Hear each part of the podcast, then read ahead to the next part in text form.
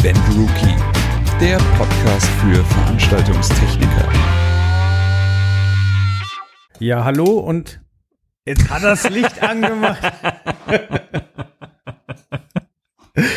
äh, hallo und herzlich willkommen zu Folge 25 vom Event Rookie Podcast. Hi Simon. Wunderschönen guten Tag, Joel. Wunderschönen guten Tag, unsere lieben Zuhörer. Aber warum Folge 25? Was da passiert? Ach, Apple ist passiert. Apple Weil? ist passiert. Äh, weil die die Richtlinien für Podcasts ganz stark überarbeitet haben und das jetzt auch in Kürze sehr rigoros umsetzen werden. Und ähm, genau, die möchten, dass ja, die möchten so viel. Die die möchten, dass der Titel anders benannt wird. Die haben neue Felder eingeführt für, für Folgen und Staffeln. Und dann haben wir uns überlegt, gut, ändern wir auch ein bisschen was. Auch nicht komplett regelkonform, aber so ein bisschen, bisschen Revolution Ja. muss ja immer sein. Aber- Rebellisch. Rebellisch, genau. Aber wir haben auch ein bisschen was angepasst und ähm, genau, uns ein bisschen von, von den Staffeln verabschiedet. Naja, aber so sieht man wenigstens, wie viele Folgen wir jetzt schon gemacht haben. Hat man einen besseren Überblick, finde ich, als wenn man nach Staffeln und Folgen sortiert. Ja, die Staffeln haben halt den Vorteil, dass man relativ schnell checkt, wie viele Jahre man es jetzt macht. Okay. Aber klar, so eine Zahl, die hochzählt, ist natürlich beeindruckend. Ja. Naja, so ist es. Aber zumindest haben wir jetzt wieder, glaube ich, alle 25 Folgen online, wenn ich das richtig mitgekriegt habe. Richtig. Also bei uns auf der Webseite waren sie ja die ganze Zeit online, aber auch da wieder, iTunes ist ja eigenwillig, ähm, Hm. wenn es wenn es um Abgreifen des RSS-Feeds geht und äh, ja, da gab es äh, eine kleine Unstimmigkeit, die wir behoben haben. Das heißt, äh, es sollte jetzt sowohl bei Spotify als auch bei iTunes wieder alles, alles da sein. Super. genau, diese eine Folge 6, das ist halt so. Ja, die, das ist, das ist die mysteriöse Folge. Genau. ja, bei podcast.de sind wir ja auch mittlerweile gelistet. ja. Also, ich weiß gar nicht, gibt es sonst noch irgendwie große Podcast-Plattformen? Äh, Ich habe heute mal bei dieser geguckt. Das ist Mhm. ja dieser äh, auch Streamingdienst, ich glaube von der Telekom. Ich weiß es gar nicht. Aber da hätte man sich anmelden müssen, um suchen zu dürfen. Das habe ich dann gelassen.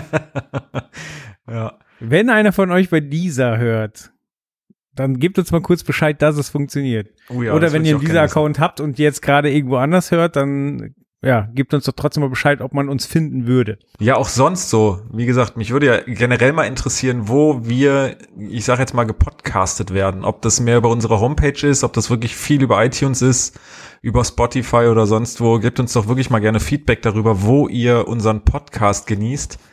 damit wir da vielleicht auch noch ein paar Anpassungen machen können oder auch nicht oder damit wir zumindest einfach mal wissen, okay, welche Plattformen werden genutzt. Wie immer gerne direkt an den Joel unter js@eventrookie.de oder gerne auch direkt an mich unter sk@eventrookie.de. Auch sonst, wenn ihr Tipps und Tricks habt, ihr könnt uns auch bei Facebook erreichen. Ihr könnt uns eigentlich immer anschreiben, zu jeder Tag- und Nachtzeit. Ich antworte immer sofort. Nein, okay, aber wie gesagt, äh, man, wir wir gehen, glaube ich, auf fast alles, wenn wir gefragt werden oder wenn wir irgendwelche Tipps und Tricks kriegen, ähm, relativ schnell drauf ein und freuen uns natürlich auch mit unseren Hörern und Lesern da irgendwie in Kontakt zu treten. Deswegen, wie gesagt, keine Scheu, kommt auf uns zu. Auch wenn ihr Reportagevorschläge habt oder so. Wie gesagt, ich bin immer so auf der Suche nach coolen Reportagethemen. Also wenn ihr irgendwas habt, wo ihr jetzt gerade wisst, okay, ich mache jetzt hier irgendwie den heißesten Scheiß klar, dann äh, schreibt uns da gerne und dann sehen wir uns vielleicht auf der nächsten Veranstaltung. Sehr schön. Ja, und das ist auch eine gute Gelegenheit, äh, heute dieser Podcast, äh, um eventuell neue Hörer zu begrüßen, Richtig. denn äh, ein neues Ausbildungsjahr beginnt. Genau. Ist ja quasi äh, August, September ist ja so die Zeit, wo die die neuen äh, auszubildenden Lehrlinge, ich weiß gar nicht mehr, eins von beiden durfte man glaube ich nicht mehr sagen aus irgendwelchen ethischen Gründen, aber ich sag's glaube ich immer noch und schreib's auch immer noch, weil ich mich mir nie merken kann, was man nicht mehr sagen darf. Äh, zumindest wie gesagt, ist das ja jetzt gerade die Zeit, wo viele viele junge angehende Fachkräfte gerade ihre Ausbildung ja angefangen haben. Und das ist ja für uns auch immer so ein, so ein Ding, was wir seitdem es den Event Rookie gibt und wir richten uns ja wirklich oder versuchen natürlich die, die jungen Leser und die jungen Leute, ähm, ja, mit einem schönen Magazin zu beliefern, zu bedienen. Und deswegen seitdem es den Event Rookie gibt, liefern wir unsere Sechser Ausgabe die jetzt quasi gerade erschienen ist, an äh, Berufsschulen und an Akademien und an alles Mögliche, damit einfach die neuen Auszubildenden wissen, was es für ein wunderbares Magazin am Markt gibt und äh, ja, um einfach ein bisschen auf uns aufmerksam zu machen. Und vielleicht hören dann auch ein paar neue Auszubildende diesen Podcast. Deswegen herzlich willkommen in der weltbesten Branche, die niemals schläft und äh, ist quasi das New York, das New York der Oh. Berufe. Oh. genau, ihr werdet eine coole Zeit haben, das weiß ich ganz genau. Ähm, manche vielleicht auch nicht unbedingt, je nachdem, in welchem Ausbildungsbetrieb man ist. Aber ich glaube, wenn man eine coole Firma gefunden hat, wo man sich selber wohlfühlt, dann werdet ihr merken, dass äh, der Beruf der Fachkraft für Veranstaltungstechnik extrem viel Spaß macht. Zwar auch extrem anstrengend ist, aber ich persönlich habe es nie bereut, die Ausbildung gemacht zu haben. Ich äh, bin nach wie vor, ähm, ja, ich kann jetzt nicht wirklich sagen Veranstaltungstechniker mit Leib und Seele, weil ich selber nicht mehr äh, ausübe quasi, aber ich kann mir das Arbeiten in einer anderen Branche nicht mehr vorstellen und deswegen bin ich froh, beim Event Rookie gelandet zu sein und ähm, ja, euch immer wieder mit neuen Stories, Tests und so weiter zu beglücken. Sehr schön. Ja, ähm, gerade für, für Berufsanfänger ist es ja interessant, ähm, wie, du hast es gerade schon angesprochen, so man muss Glück mit dem, mit dem Betrieb haben und dann ist halt die Frage, wie schaffe ich mir denn das Wissen an, was ich Mhm. mir äh, in den meisten ja drei Jahre Ja, ähm, also außer man hat Abitur, dann kann man, glaube ich, bis Verkürzen. zu zwei Jahre verkürzen. Also nicht bis zu zwei Jahre, sondern auf zwei Jahre. Ja. Ja, genau. Genau, und in der Zeit muss man sich ja viel oder sollte man sich viel Wissen drauf Ja. schaffen und äh, natürlich ist hauptsächlich der, der Betrieb dafür da, euch dieses Wissen zu vermitteln, aber Simon, Simon schwankt schon ein bisschen. Also so sollte es im Idealfall sein. Ja, obwohl das, glaube ich, in unserer Branche ähm, mehr Wunschdenken ist als alles andere. Ähm, das Ding ist halt einfach, wenn man in dieser, also wenn man Fachkraft für Veranstaltungstechnik lernt, dann sollte man entweder von Anfang an oder zumindest relativ schnell am Anfang ähm, wissen und sich auch äh, bewusst werden, dass ja in dieser Zeit sehr, sehr, sehr viel Eigeninitiative gefragt ist, dass man sich vieles entweder selber beibringen muss oder selber erfragen muss oder ja, man kann nicht erwarten, dass der Ausbildungsbetrieb quasi zu einem kommt und da immer einer da ist, der einem alles Mögliche erklärt, ohne dass man selber versucht, das auch, sage ich jetzt mal, in der Praxis umzusetzen. Dabei geht es gar nicht darum, dass man unbedingt jetzt bei einer Veranstaltung äh, hinter einer Grandma sitzt oder sonst was, aber ich denke mal, dass der Großteil der Ausbildungsbetriebe absolut kein Problem damit hat, wenn man sich als engagierter Auszubildender einfach mal am Wochenende oder so ins Lager setzt und sich ein Lichtsetup oder ein Audio-Setup oder irgendwas aufbaut, um selber einfach mal zu probieren. Weil das sind wirklich Sachen, die kann man einem nicht wirklich beibringen. Man kann einem die grundlegenden Dinge beibringen, aber danach ist es wirklich, okay, man muss Erfahrungen sammeln und ich muss selber mich schulen und äh, mir selber viele Dinge beibringen. Natürlich hast du vollkommen recht, dass sich da ein Ausbildungsbetrieb nicht aus der Verantwortung stehlen kann und sagen kann, ach naja, jetzt habe ich hier einen Auszubildenden, der wird das schon machen, der soll sich halt alles selber beibringen. Das geht natürlich auch nicht. Aber ähm, ja, wie gesagt, Eigeninitiative, selber gucken, dass man vielleicht auch irgendwo in einem, in einem Jugendclub oder irgendwo, wo man irgendwie ein bisschen Live-Erfahrung sammeln kann, anfängt, vielleicht auch am Anfang ein bisschen, ich sage jetzt mal doof gesagt, unentgeltlich ähm, Events machen, obwohl man da natürlich aufpassen muss, dass man sich da nicht ausnutzen lässt. Aber wenn man, was weiß ich, in einer, in einer Kirchengemeinde, Dorfgemeinde oder irgendwo, was weiß ich, wie gesagt, Jugendclubs Erfahrungen sammeln kann in kleinem oder großem Maße, dann denke ich, ist es mehr wert, als irgendwie da 2,50 Euro zu bekommen. Und äh, genau, ansonsten gibt es genügend andere Möglichkeiten, sich da Fachwissen ja, drauf zu schaffen, anzueignen oder zu erfahren. Ja, da gehen wir gleich ein paar, also mehrere durch. Ähm, Ich bringe jetzt mal ein konkretes Beispiel und zwar Workshops. Mhm. Ähm, ich habe jetzt einen besucht, um darüber zu berichten. Äh, Der wurde veranstaltet von der Firma Cordial und äh, der, ja, Dynacord und Electro Voice, Mhm. ähm, wo es wirklich darum ging, Audiogrundlagen zu vermitteln. Okay, cool. Und äh, ja, also ich denke, ein Workshop ist wirklich eine gute Möglichkeit, Wissen zu vermitteln, aber es steht und fällt halt mit den Leuten, die, die, die was vortragen. Das kennt man schon von der Schule. Schafft es ein Lehrer, den Unterricht so aufzubereiten, dass man, dass man interessiert ist, oder hat er eine monotone, einschläfernde Stimme und äh, ist äh, so, so theoretisch, dass man, selbst wenn man sich Mühe gibt, äh, nur Schwierigkeiten hat zu folgen. Und äh, ja, wie gesagt, Audiotheorie ist ja auch ein Teil recht trockenes Thema. Ja. Und ähm, da war ich wirklich angenehm überrascht, wie, wie interessant dieser Workshop war. Der war außerhalb der Arbeitszeit, also also, ja gut, Arbeitszeit Ja, also er, er ging, äh, also er war angekündigt für 20 Uhr, ging dann ein bisschen eher los, um, um mhm. 19 Uhr irgendwas und okay. war, war mit äh, vier Stunden eingeplant. Uh. Mhm. Ja, okay, da muss man dann erstmal ähm, vielleicht nach einem harten Arbeitstag erstmal die Konzentration ja noch so wieder aufbauen und aufrechthalten, dass man das, ja, dass man da gut viel mitnehmen kann. So ist es, genau. Aber äh, nichtsdestotrotz, ähm, der, der Workshop war komplett gerammelt voll. Okay. Also Interesse war definitiv da. Und äh, ja, was ich auch interessant fand, war, ja, häufig ist ja so, äh, wenn du irgendwas präsentierst oder so, du, du guckst ins Publikum und du weißt gar nicht, kommt da jetzt an, was ich vermitteln will. Ja. So, und da wurde relativ schnell klar gemacht, so, hey, man darf fragen, wenn es zum Thema ist, so, mhm. wenn man Verständnisfragen hat, also einfach raushauen. Und es wurde mit dem Belohnungsprinzip gearbeitet. Das heißt, das heißt, äh, wenn man eine richtige Antwort gegeben hat oder eine interessante Frage gestellt hat, wird man immer gleich nach der T-Shirt-Größe gefragt und hat ein T-Shirt bekommen. Und alle waren hoch motiviert und äh, tatsächlich war, obwohl man ja vor lauter Fremden gesprochen hat, dadurch ähm, so so die die Hemmschwelle weg, dass das man das Eis wurde schnell gebrochen. Ja, ja, also es hat halt keiner irgendwie das Gefühl gehabt, oh, jetzt, das könnte dumm sein, was ich frage, sondern einfach gerade raus und der cool. Austausch war gut. Aber ich glaube, das ist auch sowas, womit es steht oder fällt, weil du eben gesagt hattest, es steht und fällt auch, sage ich jetzt mal, mit dem Dozenten, dem Vortragenden oder wie auch immer, aber ich glaube, dass es fast zu genau so gleichen Teilen sozusagen steht und fällt mit dem Publikum.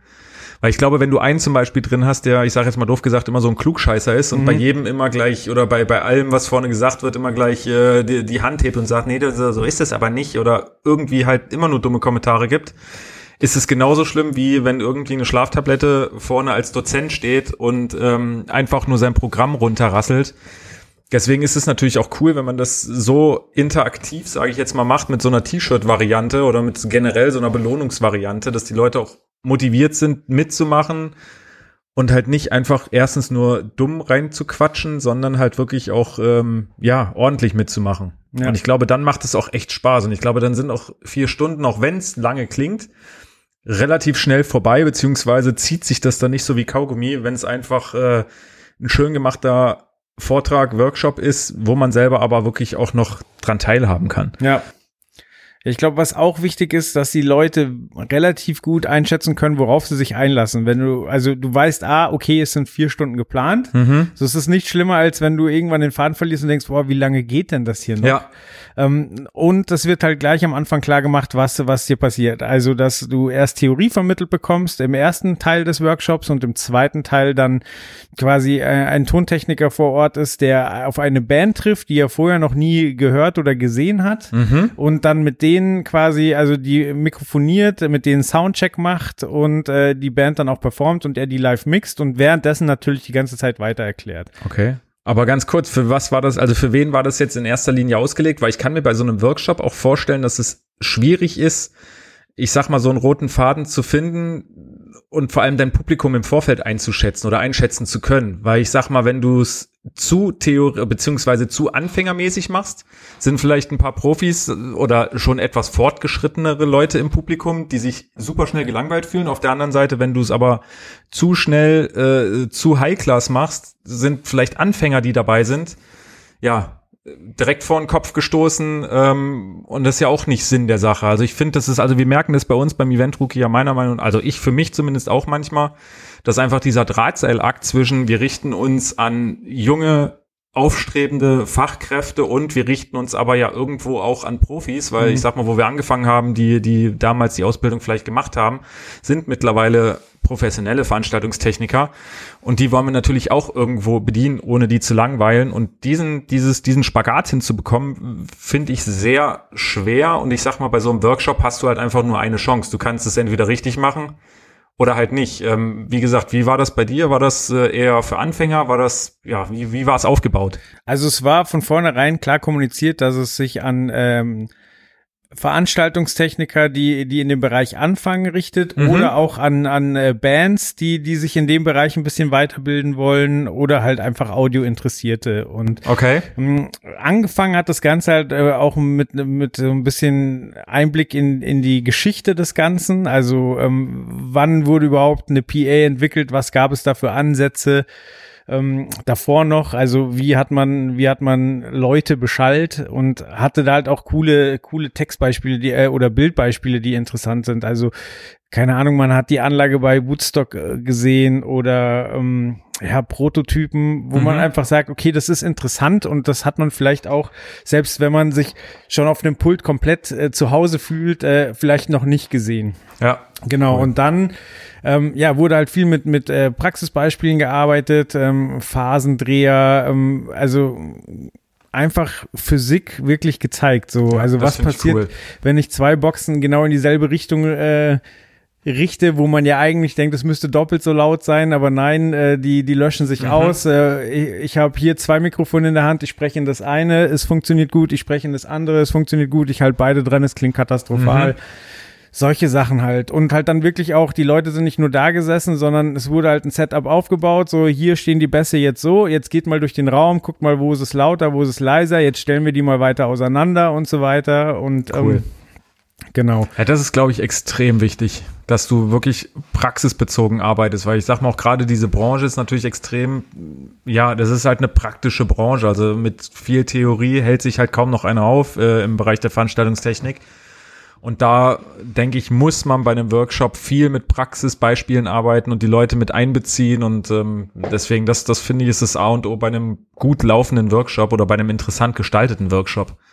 Ja. Ja, ähm, ich fand auch den zweiten Teil eben mega interessant, weil du halt auch gesehen hast, wie, wie läuft es menschlich ab. Ich meine, mhm. da sitzt der Veranstaltungstechniker, der, der erfahren ist und äh, hat halt eine Münchner Nachwuchsband betreut, hat mit denen den Soundcheck gemacht und hat ähm, sehr, sehr freundlich, aber bestimmt und professionell hat er denen halt gesagt, was sie machen sollen, auch mhm. was sie mal ausprobieren sollen. Die hatten, also teilweise war es auch nicht ihr Equipment und äh, einer der Gitarristen hatte total mit dem Verstärker zu kämpfen, bis da mal ein Signal rauskam. Aber das war nie so, so eine Drucksituation, so, oh, unangenehm, wir gucken jetzt irgendwie 100 Leute zu und das klappt nicht, sondern da wurde halt wirklich positiv miteinander und vor allen Dingen professionell miteinander ja. gearbeitet. Und ich finde, das war auch sehr, sehr interessant zu sehen, weil ja, ich meine, es gibt die Veranstaltungstechniker, die, die 20 Jahre da mit derselben Band unterwegs sind und wissen, wie sie mit denen umzugehen haben, aber häufig äh, trifft man ja auf Veranstaltungen auf die verschiedensten Leute ja. und muss äh, professionell und äh, auf, mit einem angenehmen Arbeitsklima mit denen zusammenarbeiten und das war einfach auch, auch cool zu sehen. Ja, das ist echt cool. Das wäre aber auch, glaube ich, mal ein echt ein gutes, äh, gutes Thema für einen Workshop, weil, ja, wie du schon sagtest, ich meine, Musiker können auch schwierig sein. Also ich glaube, wenn du da irgendwie bei halt nicht mit einer Band unterwegs bist, sondern eigentlich ein Veranstaltungstechniker bist, der, was weiß ich, äh, jeden zweiten, dritten Tag eine andere Band auf der Bühne hat, weil er irgendwie in dem Betrieb arbeitet, wo viel, viele Galas oder ähnliches gemacht werden oder Stadtfeste, was weiß ich. Da hast du ja immer mit unterschiedlichen Bands und äh, Menschen auch zu tun. Ja. Und wie gesagt, äh, es gibt ja doch so die ein oder andere Band oder vor allem die Nachwuchsbands, die glauben, sie sind schon äh, die zweiten U2s so nach dem Motto und dann ähm, äh, die Nase in Wind und äh, ja, nicht mehr ganz so freundlich sind. Und ich glaube, das wäre echt mal interessant, äh, sowas in einem Workshop aufzugreifen. Einfach, okay, wie gehe ich mit unterschiedlichen Menschentypen und Charakteren, Charakteren mhm. um, äh, ohne dass ich jetzt gleich selber an die, an die Decke springe und äh, einfach nur ruhig bleibe, meinen Job ordentlich durchziehe und danach denke, okay, der Tag ist zu Ende, die sehe ich jetzt erstmal nicht mehr wieder, fertig ist der Lack. Können ich mir auch echt gut vorstellen, dass sowas äh, am besten mit einem Psychologen oder so ganz gut ankommen würde. Stimmt, ja. Ja, es gibt noch ein paar, paar Workshop-Termine, wie gesagt, äh, mit, mit äh, vielen Beispielen und äh, den kompletten Erlebnisbericht quasi gibt's bei uns im Heft. Mhm. Da stehen auch nochmal die, die zusätzlichen Termine, die dieses Jahr noch stattfinden. Und äh, ja, das ist ja aber nicht die einzige Möglichkeit, wie man sich weiterbilden kann. Und äh, aus unserem Hause gibt's da ja auch das ein oder andere.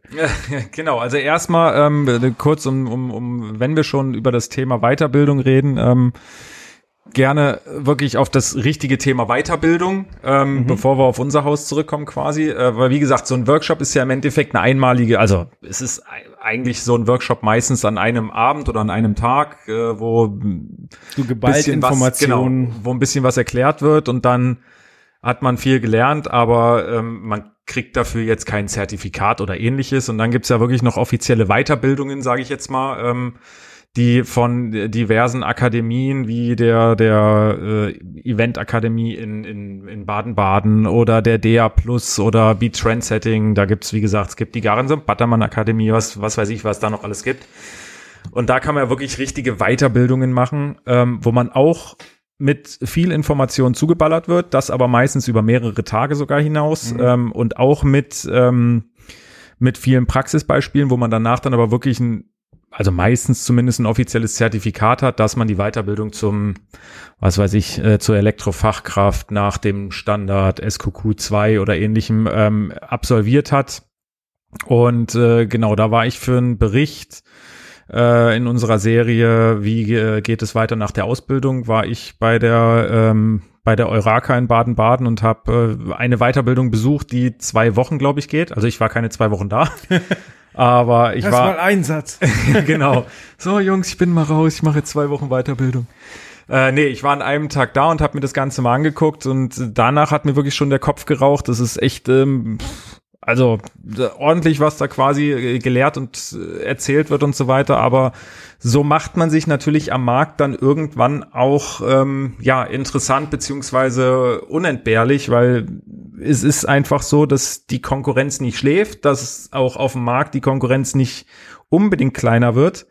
Und irgendwo muss man ein Alleinstellungsmerkmal haben. Und wenn man dann natürlich diverse Zertifikate vorweisen kann und äh, was weiß ich, Sicherheitsrigger oder wie gesagt Elektrofachkraft oder sonst irgendwas ist, hat man vielleicht einen Auftrag, den man sonst nicht gekriegt hat, dann doch sicherer. Und ähm, wie gesagt, deswegen sollte man sich vielleicht auch schon in jungen Jahren zumindest schon mal mit dem Thema Weiterbildung auseinandersetzen. Man muss es vielleicht noch nicht unbedingt im ersten Lehrjahr direkt machen.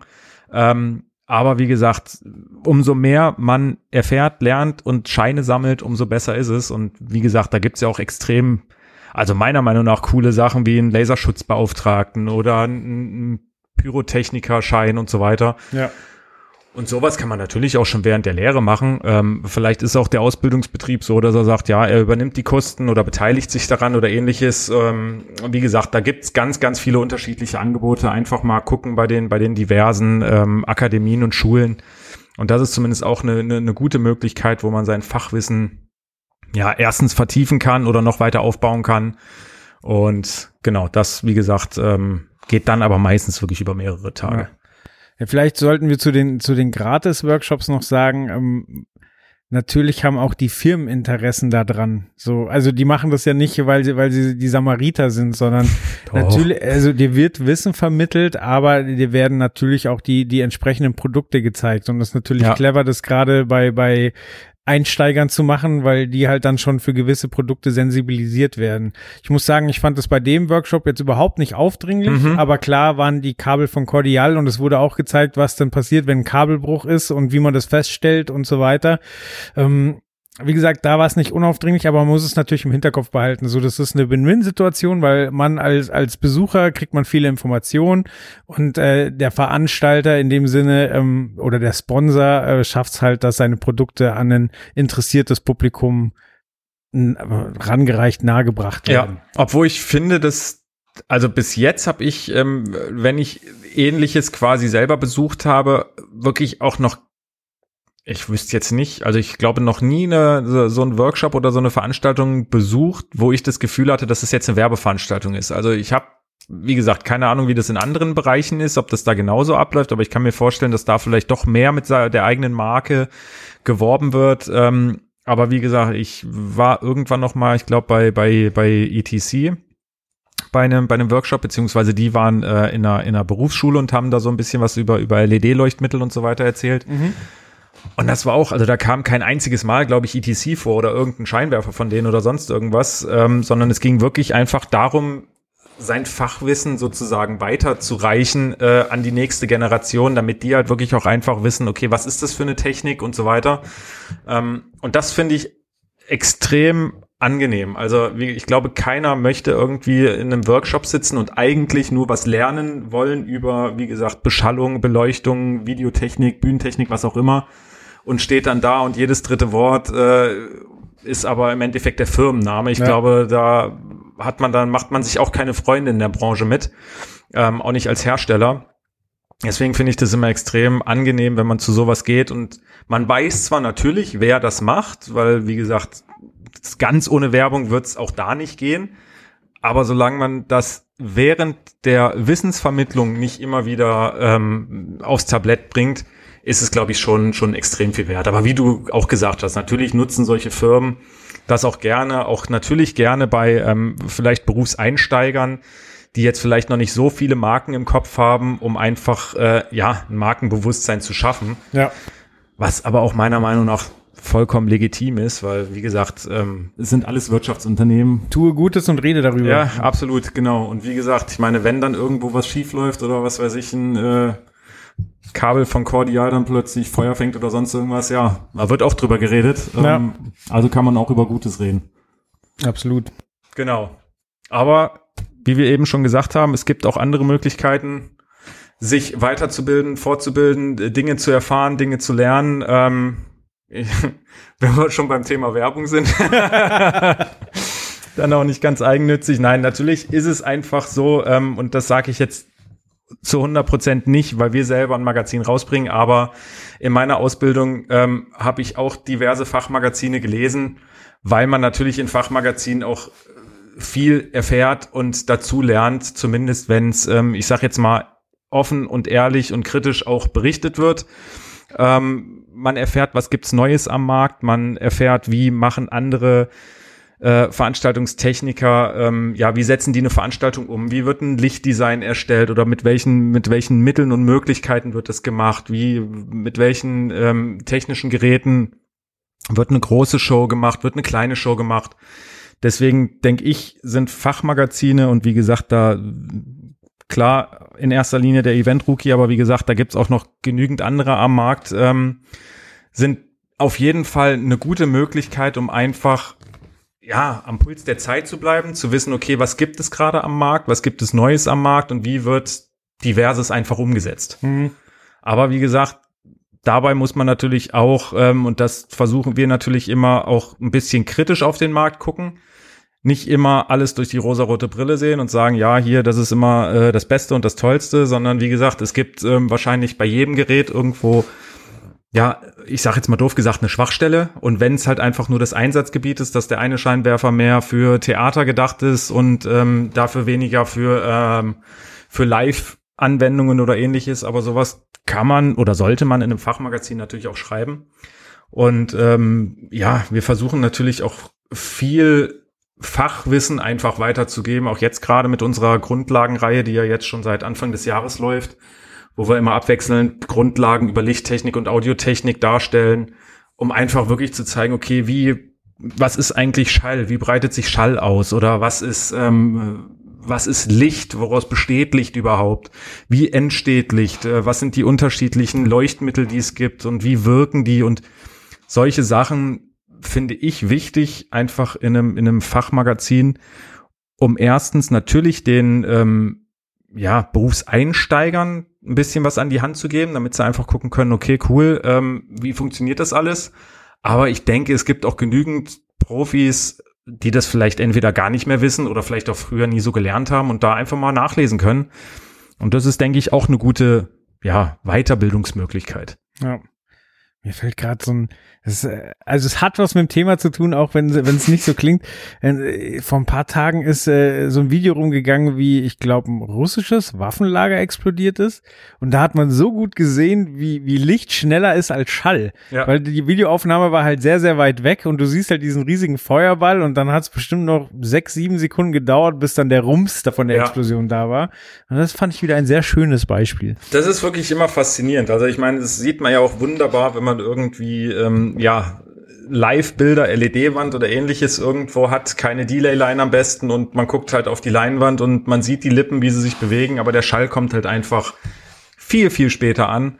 Ähm, das ist wirklich total faszinierend zu erleben, wie, wie schnell Licht ist oder visuelles und ja, wie träge und langsam Audiotechnik ist. Deswegen war ich auch immer Lichttechniker, weil ich immer der Schnellere war als diese Audiotechniker. Ja, ich bin schon fertig, ich mach die mal. Ja, genau. so, ich fange da mal an abzubauen, ne? genau. Ah, schön. Ja, nee, genau. Und äh, wie gesagt, wir waren jetzt bei Fachmagazin. Was ist dicker als ein Fachmagazin? genau, was ist viel besser als 20 Seiten, 200 Seiten. äh, genau, es gibt auch noch Fachbücher. Ähm, da haben wir persönlich jetzt zurzeit nur ein einziges, aber dafür ein wunderbares äh, Meisterwerk quasi im Portfolio. Das äh, Showlicht vom Scribble zum fertigen Design, äh, um den ganzen Titel zu nennen. Jetzt auch wieder verfügbar. Genau, äh, aktuell in der zweiten Auflage quasi gerade erschienen, druckfrisch mit äh, einem wundervollen Softcover neuerdings, also quasi kein Hardcover mehr, dadurch aber auch ein bisschen im Preis gesenkt. Aktuell nur noch 24,95 Euro. Und tut nicht mehr so weh, wenn es euch auf den Kopf fällt. Ja, genau. äh, genau, mit ein paar neuen Interviews, wo auch äh, die Profis natürlich gerne ihre, ihre Tricks weitergeben und einfach ähm, ja, erzählen, wie quasi sie ein, ein Lichtdesign erstellen, mit welchen technischen Mitteln und so weiter. Und äh, genau das ist ja auch der Inhalt des Buches. Es geht im Endeffekt wirklich darum, wie entsteht ein Lichtdesign von der ersten Zeichnung, was ja auf Englisch quasi ein Scribble ist, also eine, vielleicht eine Zeichnung auf dem, auf dem Bierdeckel oder auf einer, auf einer Serviette. Wie geht das dann weiter zu richtigen Plänen, die man zeichnet und Abstimmungen mit, mit Künstlern und Managements? Dann geht's ja rüber zu Zeichnungen, Cut-Zeichnungen oder ähnliches, die man im, im Rechner macht. Und dann irgendwann geht's weiter ähm, ja zu richtigen Designerstellung, Programmierung und am Ende des Tages ist dann das Design da und auf der Bühne und alle freuen sich. Und genau, da erzählen zwei sehr renommierte Lichtdesigner der Branche quasi oder die das geschrieben haben, erzählen halt, wie so ein Weg abläuft ohne auch dabei irgendwie auf Großprodukte einzugehen, weil ich sag mal, das ist natürlich komplett im Wandel. Ähm, es gibt immer wieder neue Konsolen, neue Scheinwerfer von unterschiedlichsten Herstellern und das wollten wir explizit in diesem Buch vermeiden, sondern es geht wirklich darum, wie komme ich generell von der ersten Idee bis zum fertigen Produkt, äh, welchen Weg kann man einschlagen? Jeder muss für sich natürlich den besten Weg suchen, aber es ist zumindest eine, eine ja, ein Leitfaden, wie man es machen könnte. Und wie gesagt, die zweite Auflage ist jetzt verfügbar.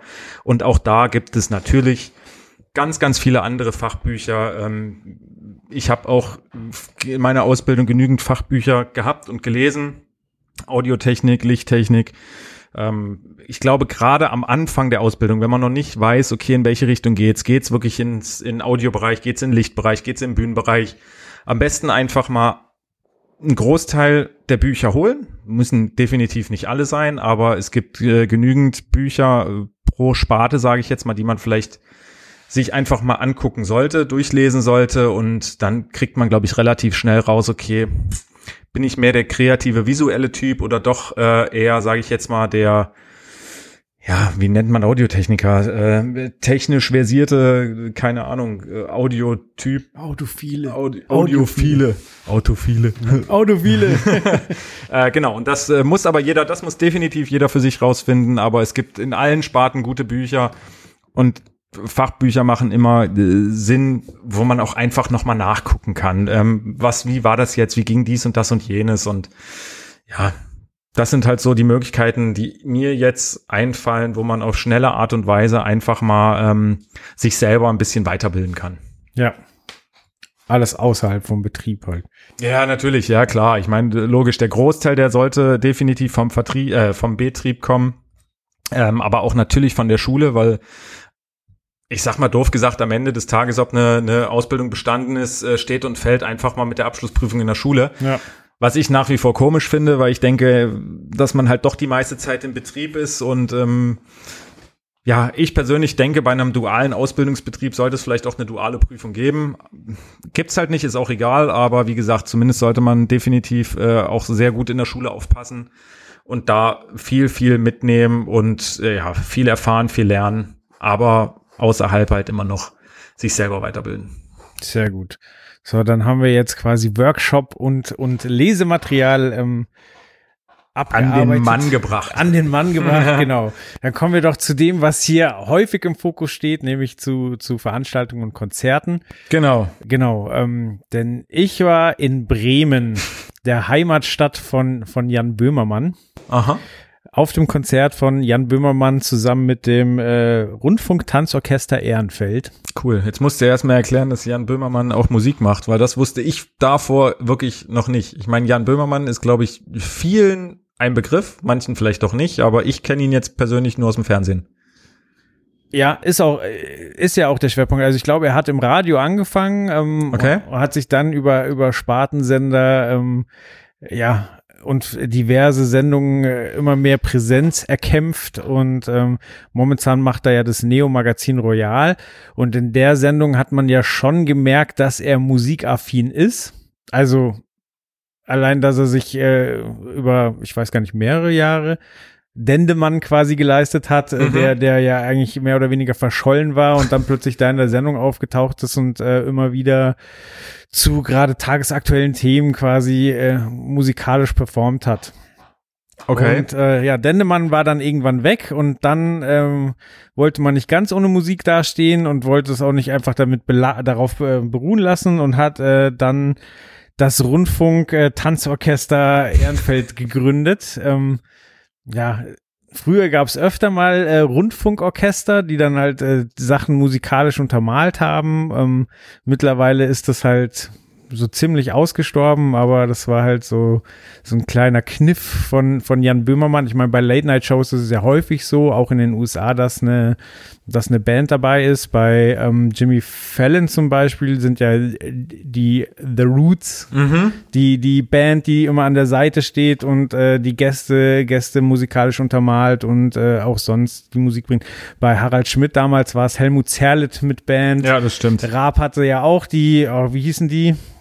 Die Irgendwas Heavy, mit- Heavy, Tones. Heavy Tones, Ja. genau.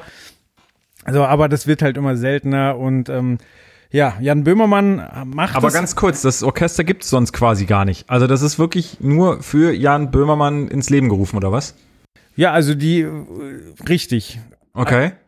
Also das sind alles Profimusiker. Mhm. Ähm, die haben während dem Konzert auch sehr, sehr viel ähm, Platz eingeräumt bekommen, um zu zeigen, was sie können. Also teilweise war ja Jan Böhmermann gar nicht auf der Bühne und es gab wirklich nur Instrumentals. Ähm,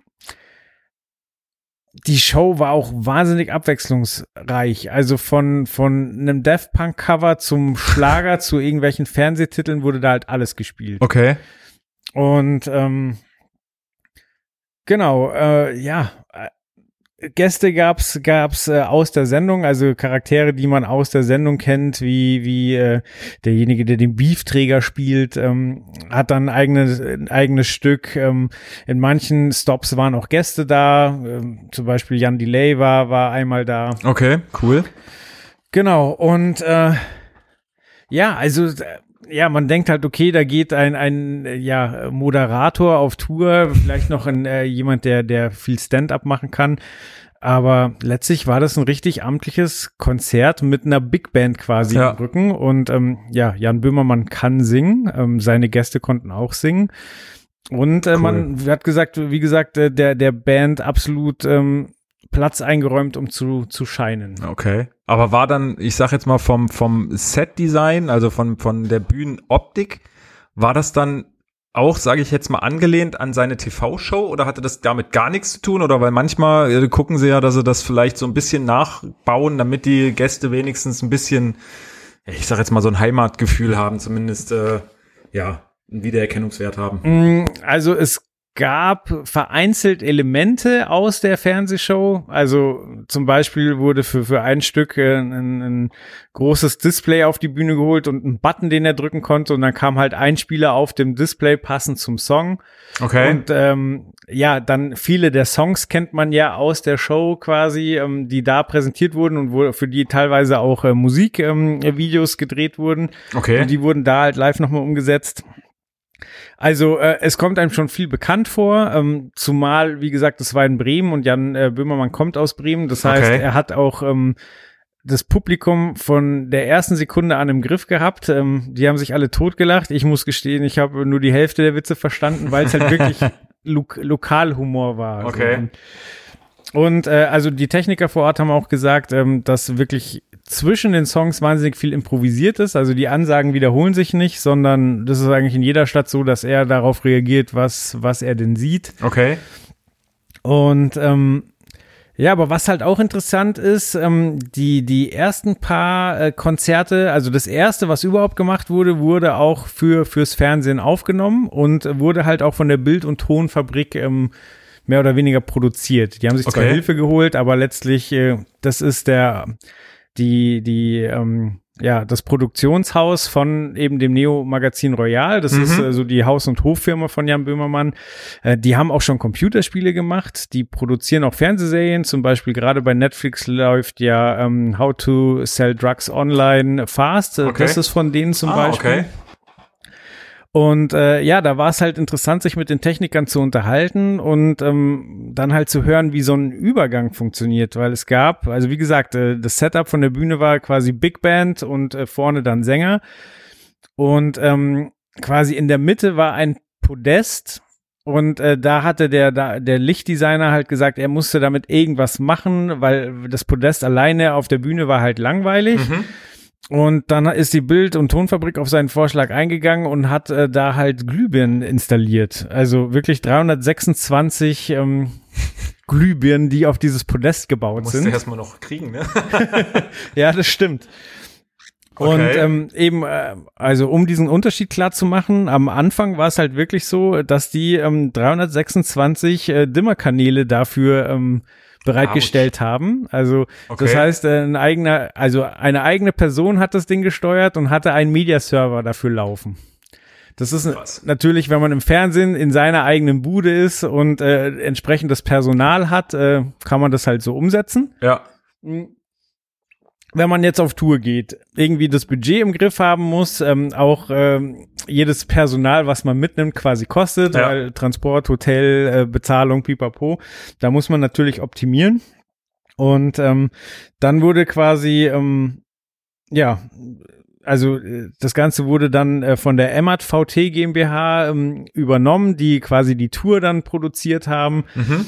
Und äh, die haben es dann so gemacht, dass sie quasi ähm, die 326 Glühbirnen in ähm, 12 ähm, Dimmerkanäle gepackt haben. Nämlich, Okay. Die haben Dreiecke gebildet, wo dann maximal 45 Leuchtmittel auf einem Kanal waren. Und ich meine, mit Dreiecken kann man wunderbar, ich meine, man kann sie alle hochfahren, dann leuchten alle Glühbirnen. So, man kann aber halt dann auch schon Effektspielereien machen Ja. mit diesen Dreiecken. So. Und das konnte halt dann bequem mit dem restlichen Licht vom Pult gesteuert werden. Okay. Aber wurde das, also weißt du das, ob das äh, in der, in der Fernsehshow dann wirklich, sage ich jetzt mal, genutzt wurde, dass jede Glühbirne auf einem Kanal lag oder ein oder einzeln angesteuert werden konnte? Oder haben sie es da im Endeffekt auch eigentlich mehr oder weniger äh, hell-dunkel gemacht und vielleicht mal irgendwie ähm, ja, ein Lauflicht drüber gegeben oder ähnliches? Oder? Nee, also ich glaube nicht, dass es explizit, also es war halt keine andere Lösung im ersten Moment da. Ja. Es muss wohl auch ein richtiger Pain in VS gewesen sein, äh, die ganzen äh, äh, Glühbirnen zu verdrahten. Ja. Genau, und ähm, ja, dann hat man sich's halt irgendwann, wenn man unterwegs war, leichter gemacht. Aber also ich, ich müsste mal die Aufzeichnung ansehen, aber ich glaube nicht, dass da jetzt extrem ausgenutzt wurde, dass man jede Glühbirne einzeln ansteuern Ja. kann. Okay. Ah, cool. Und das wurde, lief dann aber da ganz normal über die, über die Lichttechnik mit. Also die Richtig. hatten jetzt keinen, keinen Videotechniker oder irgendwas, der sich damit beschäftigt hat. Nee, die So die ist lief es, ganz genau. normal über ein, ja, über das normale Pult sozusagen. Genau. Ja, es wurde generell viel mit Licht gearbeitet, weil man eben auch ähm, einzelne, ähm, ja, ich sag mal, Kategorien, naja, einzelne Parts von dem Orchester auch Mhm. mit äh, visuell hervorheben wollte, wenn eben jemand sein Solo spielt oder ähm, eine Gruppe eben besonders hervorgehoben Ja. wird und ähm, also es war gar nicht so, dass äh, Jan Böhmermann so krass im Fokus stand. Ich meine, klar, der kommt am Anfang mit, mit Pelz auf die Bühne und hat äh, viele Kostüme und natürlich kommen die Leute zu einem Großteil auch wegen ihm. Ja. Aber ähm, also ganz klar, die Show war dafür ausgelegt, dass die Leute einen coolen Abend haben und äh, möglichst breites Spektrum an, an Musik und Show Ja. sehen. Okay. Also war es aber eine klassische Live-Show. Hatte jetzt eigentlich mit Fernsehen in dem In dem Sinne Fall dann wirklich mehr nichts mehr tun. viel zu tun. Richtig. Okay. Richtig. Äh, also im Nachhinein hat man auch Videos, also sie haben es in der Show aufgegriffen, so als die Okay. Sommerpause da vorbei war, äh, war dann der Gag quasi, dass er jetzt total denkt, er ist ein Rockstar und totale Starallüren hat. So. Okay. Genau, ja, aber wie gesagt, war, war total cool mal zu sehen, ähm, A, wie sowas dann angegangen wird. Ja, wie man halt so, so eine, so eine TV-Studio-Situation mit all seinen, ja doch, oder sagen wir mit manchen Vorteilen, die es bringt, dann das halt auf Tour bringt. Ne? Also das ist, äh, und, und dann plötzlich umdenken muss und sich überlegen muss, okay, wie kriege ich das, was ich in der Show habe, was ein cooler Effekt ist, was super aussieht, wie kriege ich das aber auf eine Tour und zwar so, dass es ins Budget passt und alles Mögliche. Ähm, das ist halt eine Aufgabe. Was ich so noch nicht erlebt hatte, war, dass es einen eigenen Backstage für die Techniker gab. Also quasi ähm, die Stars in Anführungszeichen hatten einen komplett anderen Bereich als die Techniker. Okay. Es war insofern ganz witzig, weil. Ja, dass ähm, Techniker überhaupt einen Backstage haben, ist ja schon. ja, ja, die haben da teilweise auch geschlafen. Und, aber es war ganz witzig, weil äh, im Vorfeld nicht so ganz klar war, ähm, welche Berechtigung ich jetzt habe und Mhm. äh, das erstmal geklärt werden sollte. Und dann so, ja, wir klären das, aber halte ich so lange bitte bedeckt. Und ähm, dann habe ich halt mit dem einen Techniker gesprochen und dann so, ja, wir können ja schon mal ein Interview machen, das stört ja keinen, geh in den Technikergang hoch und in dem Moment kommt mir halt Jan Böhmermann entgegen. So, Mhm. der hat da nichts zu suchen. und das war so, ja, halt dich bedeckt, so, lauf erstmal voll in ihn rein. Ja, oder sehr schön. Aber ähm, ja, gesagt, ja, moin und ist weitergegangen. Ja, es sind halt auch nur Menschen, ne? Das, äh, wie gesagt, gerade wo wir wieder beim Thema an, also nicht Anfänger, ich will es nicht Anfänger nennen, aber Berufseinsteiger sind. Ich meine, natürlich hat man in dieser Branche öfter mit, ähm, ja, sind ja noch, ja, doch Stars oder was weiß ich, berühmteren Leuten zu tun, aber man merkt halt, die sind halt trotzdem, es sind halt einfach auch nur Menschen. Das ist, äh, ich habe jetzt noch keinen kennengelernt, der so totale Starallüren hatte und ähm, so komplett am Rad gedreht ist, zumindest wenn man sie irgendwo kennengelernt oder gesehen hat, äh, in, einem, in einem Catering oder sonst irgendwo. Klar, im Vorfeld oder sonst wo, da, da gibt's öfters mal ähm, ja die ein oder andere Diskussion. Das ist dann aber halt meistens mit dem Management und nicht mit dem Künstler selber, aber ja, wie gesagt, ich habe auch schon neben Campino irgendwie im Catering gesessen und das, ja, es ist halt normal und das wird in dieser Branche auch dann irgendwann komplett normal und wie gesagt, man merkt schneller, als man gucken kann, dass das, wie gesagt, auch einfach nur Menschen sind, die mehr oder weniger auch nur einen Job machen. Das ist ja eine richtig philosophische Frage, finde ich. So, muss ein gutes Management zu extern relativ eklig sein? So, also, weil, wie gesagt, er war jetzt komplett freundlich, so, aber vorher musste halt erstmal abgeklärt werden und mir wurde eingebläut, so, du darfst gerne die Technik fotografieren, aber wenn du Personen im Backstage fotografierst, kriegst du wirklich Mhm. Ärger, so. Und wie gesagt, er komplett entspannt, so, aber wahrscheinlich auch, weil das Management halt dafür sorgt, dass er sich da frei bewegen kann und eben halt äh, jeder cool mit ihm ist und da keiner kommt, der dann am nächsten Tag irgendwie Handyvideos veröffentlicht aus dem Backstage. Ich weiß ich, nicht, gla- ich glaube, das ist einfach, ich glaube genau das, was du gerade sagst, ist halt das Problem von deutschen Managements. Also ich glaube, die denken immer, die müssen mit der harten Keule gegen alle möglichen Leute vorgehen und erstmal äh, alles ablehnen und alles äh, streichen und machen und tun, weil sie, was weiß ich, eine Daseinsberechtigung haben wollen oder Mhm. was weiß ich auch immer. Ähm, äh, Klar, ich lehne mich hier weit aus dem Fenster, aber wie gesagt, ich habe in den letzten Jahren auch schon echt viel Zeug erlebt, wo ich mir denke, das ist bei manchen oder bei sehr, sehr, sehr vielen Ami-Produktionen oder sonst wo äh, wirklich die au- aus den USA kommen, was meiner Meinung nach viel, viel größere äh, Acts, Stars und was weiß ich sind. wir haben ja ähm, klar die größere Reichweite. ja, und die sind völlig entspannt. Also was weiß ich, ist vollkommen egal, ob ich bei Miley Cyrus war, die dann neben mir stand und irgendwie äh, mit dem FOH-Techniker gequatscht hat, während ich daneben saß und trotzdem meine Kamera in der Hand hatte. Ich meine, ich habe kein Foto gemacht, warum soll ich auch? Aber ähm, da merkt man dann, dass das viel, viel entspannter wahrgenommen wird als äh, ein Großteil der deutschen Acts. Da muss man wirklich kämpfen, dass man überhaupt irgendwas machen darf. Und wie du schon sagtest, dann wird da, da dann wird im Vorfeld rumdiskutiert und oh Gott, ja, bloß die Kamera ganz weit weg, wenn irgendjemand auf der Bühne ist. Wie gesagt, ähm, ja, ich glaube, da ist man einfach Profi genug, ähm, dass man das natürlich nicht macht. Ähm, wie gesagt, es gibt auch andere Beispiele wie Crow zum Beispiel, den ich auch schon des Öfteren ohne Maske gesehen habe und trotzdem keine Bilder gemacht habe. Ähm, Aber wie gesagt, da waren die auch alle cool drauf und das war auch alles in Ordnung.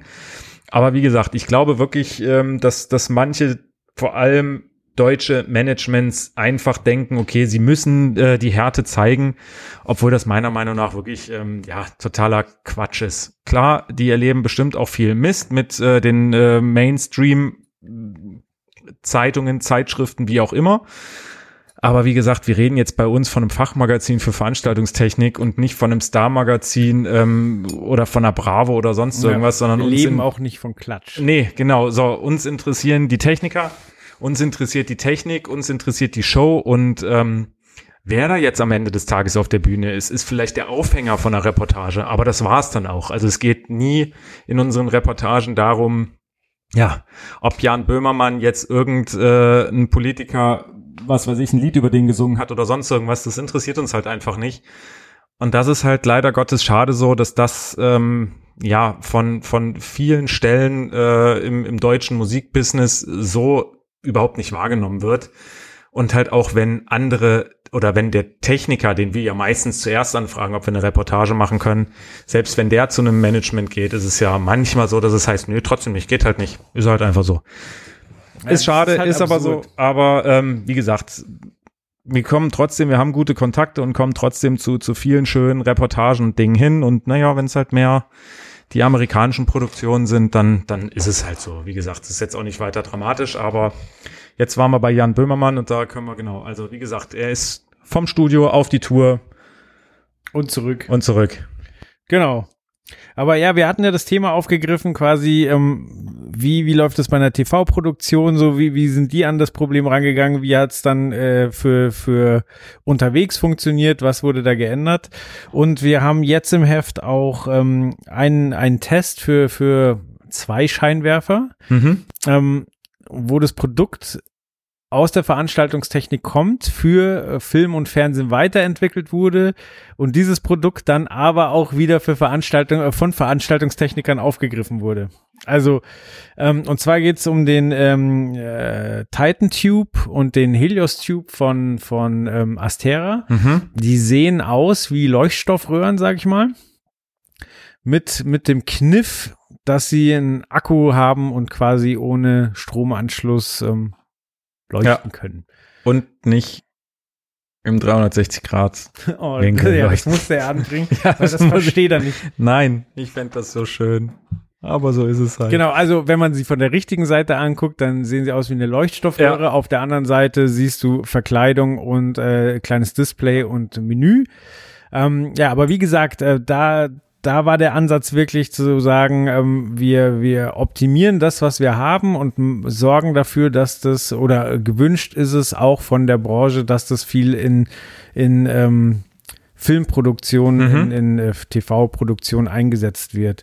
Ähm, das sind so, so kleine Kniffe, auf die kommt man gar nicht so. Also das zum Beispiel bei einem, jetzt nehmen wir einen Krimi und da ist ein Tatort und äh, man, man, also äh, jemand spricht an dem Tatort und ähm, du hast halt das, äh, das Blaulicht reflektiert halt von seinem Gesicht Ja. dass da nicht zwingend ein Polizeiauto für rangekarrt wurde, sondern da einfach einen Meter entfernt jemand mit, mit eben einer LED-Röhre steht und dem das Blaulicht ins Gesicht projiziert. Das, da denkt man ja nicht drüber nach. Ja.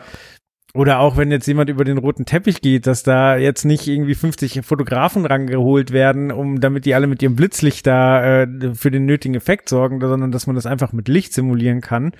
Ähm, Ja, ist aber schon verrückt, dass sie es überhaupt noch mit Licht simulieren, also mit einem richtigen Scheinwerfer. Ich war jetzt letztens ähm, äh, mit, mit unserem Kollegen, dem Raul, bei den äh, Open Days von Light Power, ja.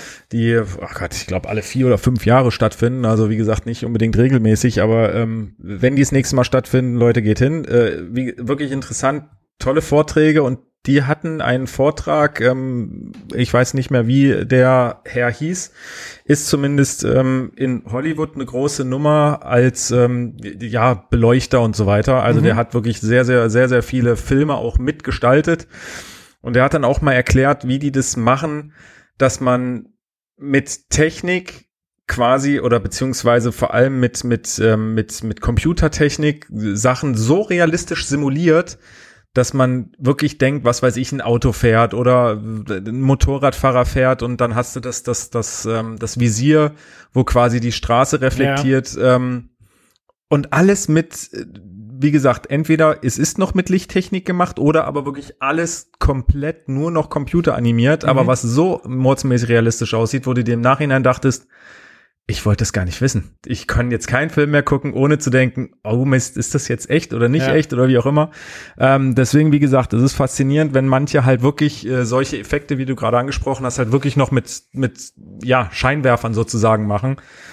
Aber wie gesagt, das ist, glaube ich, auch so eine, ja, ich sag mal, so eine, so eine Branche, die natürlich auch ihre Eigenheiten hat, sie gerade die TV-Branche, dass die ganz andere Anforderungen haben als, ähm, ja, als eine Eventbranche zum Beispiel. Und äh, da ist es natürlich interessant zu, zu erfahren, dass solche Scheinwerfer, äh, wie der, wie der Titan Tube oder der, der Helios Tube, dass die, ja, eigentlich diese beiden Welten miteinander verbindet und für beides gemacht ist. Ja.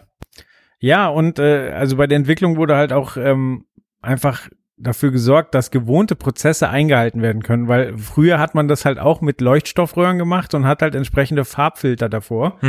Und äh, also hier kannst du halt jetzt bei, bei diesen Tubes, ähm, kannst du über das Menü, da gibt's einen Knopf, ähm, mit dem du dann zum Beispiel ähm, bestimmte Farbauswahlen treffen kannst. Also es gibt dann zum Beispiel einen Punkt Lee Colors und da kannst du halt dann zum Beispiel Deep Golden Amber auswählen. Ja. Und der hat halt äh, in der Lampe die Nummer 135 so. Und wenn man sich viel damit beschäftigt, dann weiß man eben, dass diese Folie die Nummer 135 hat. Das heißt, das ist genau da, wo man damit Ja. rechnen würde.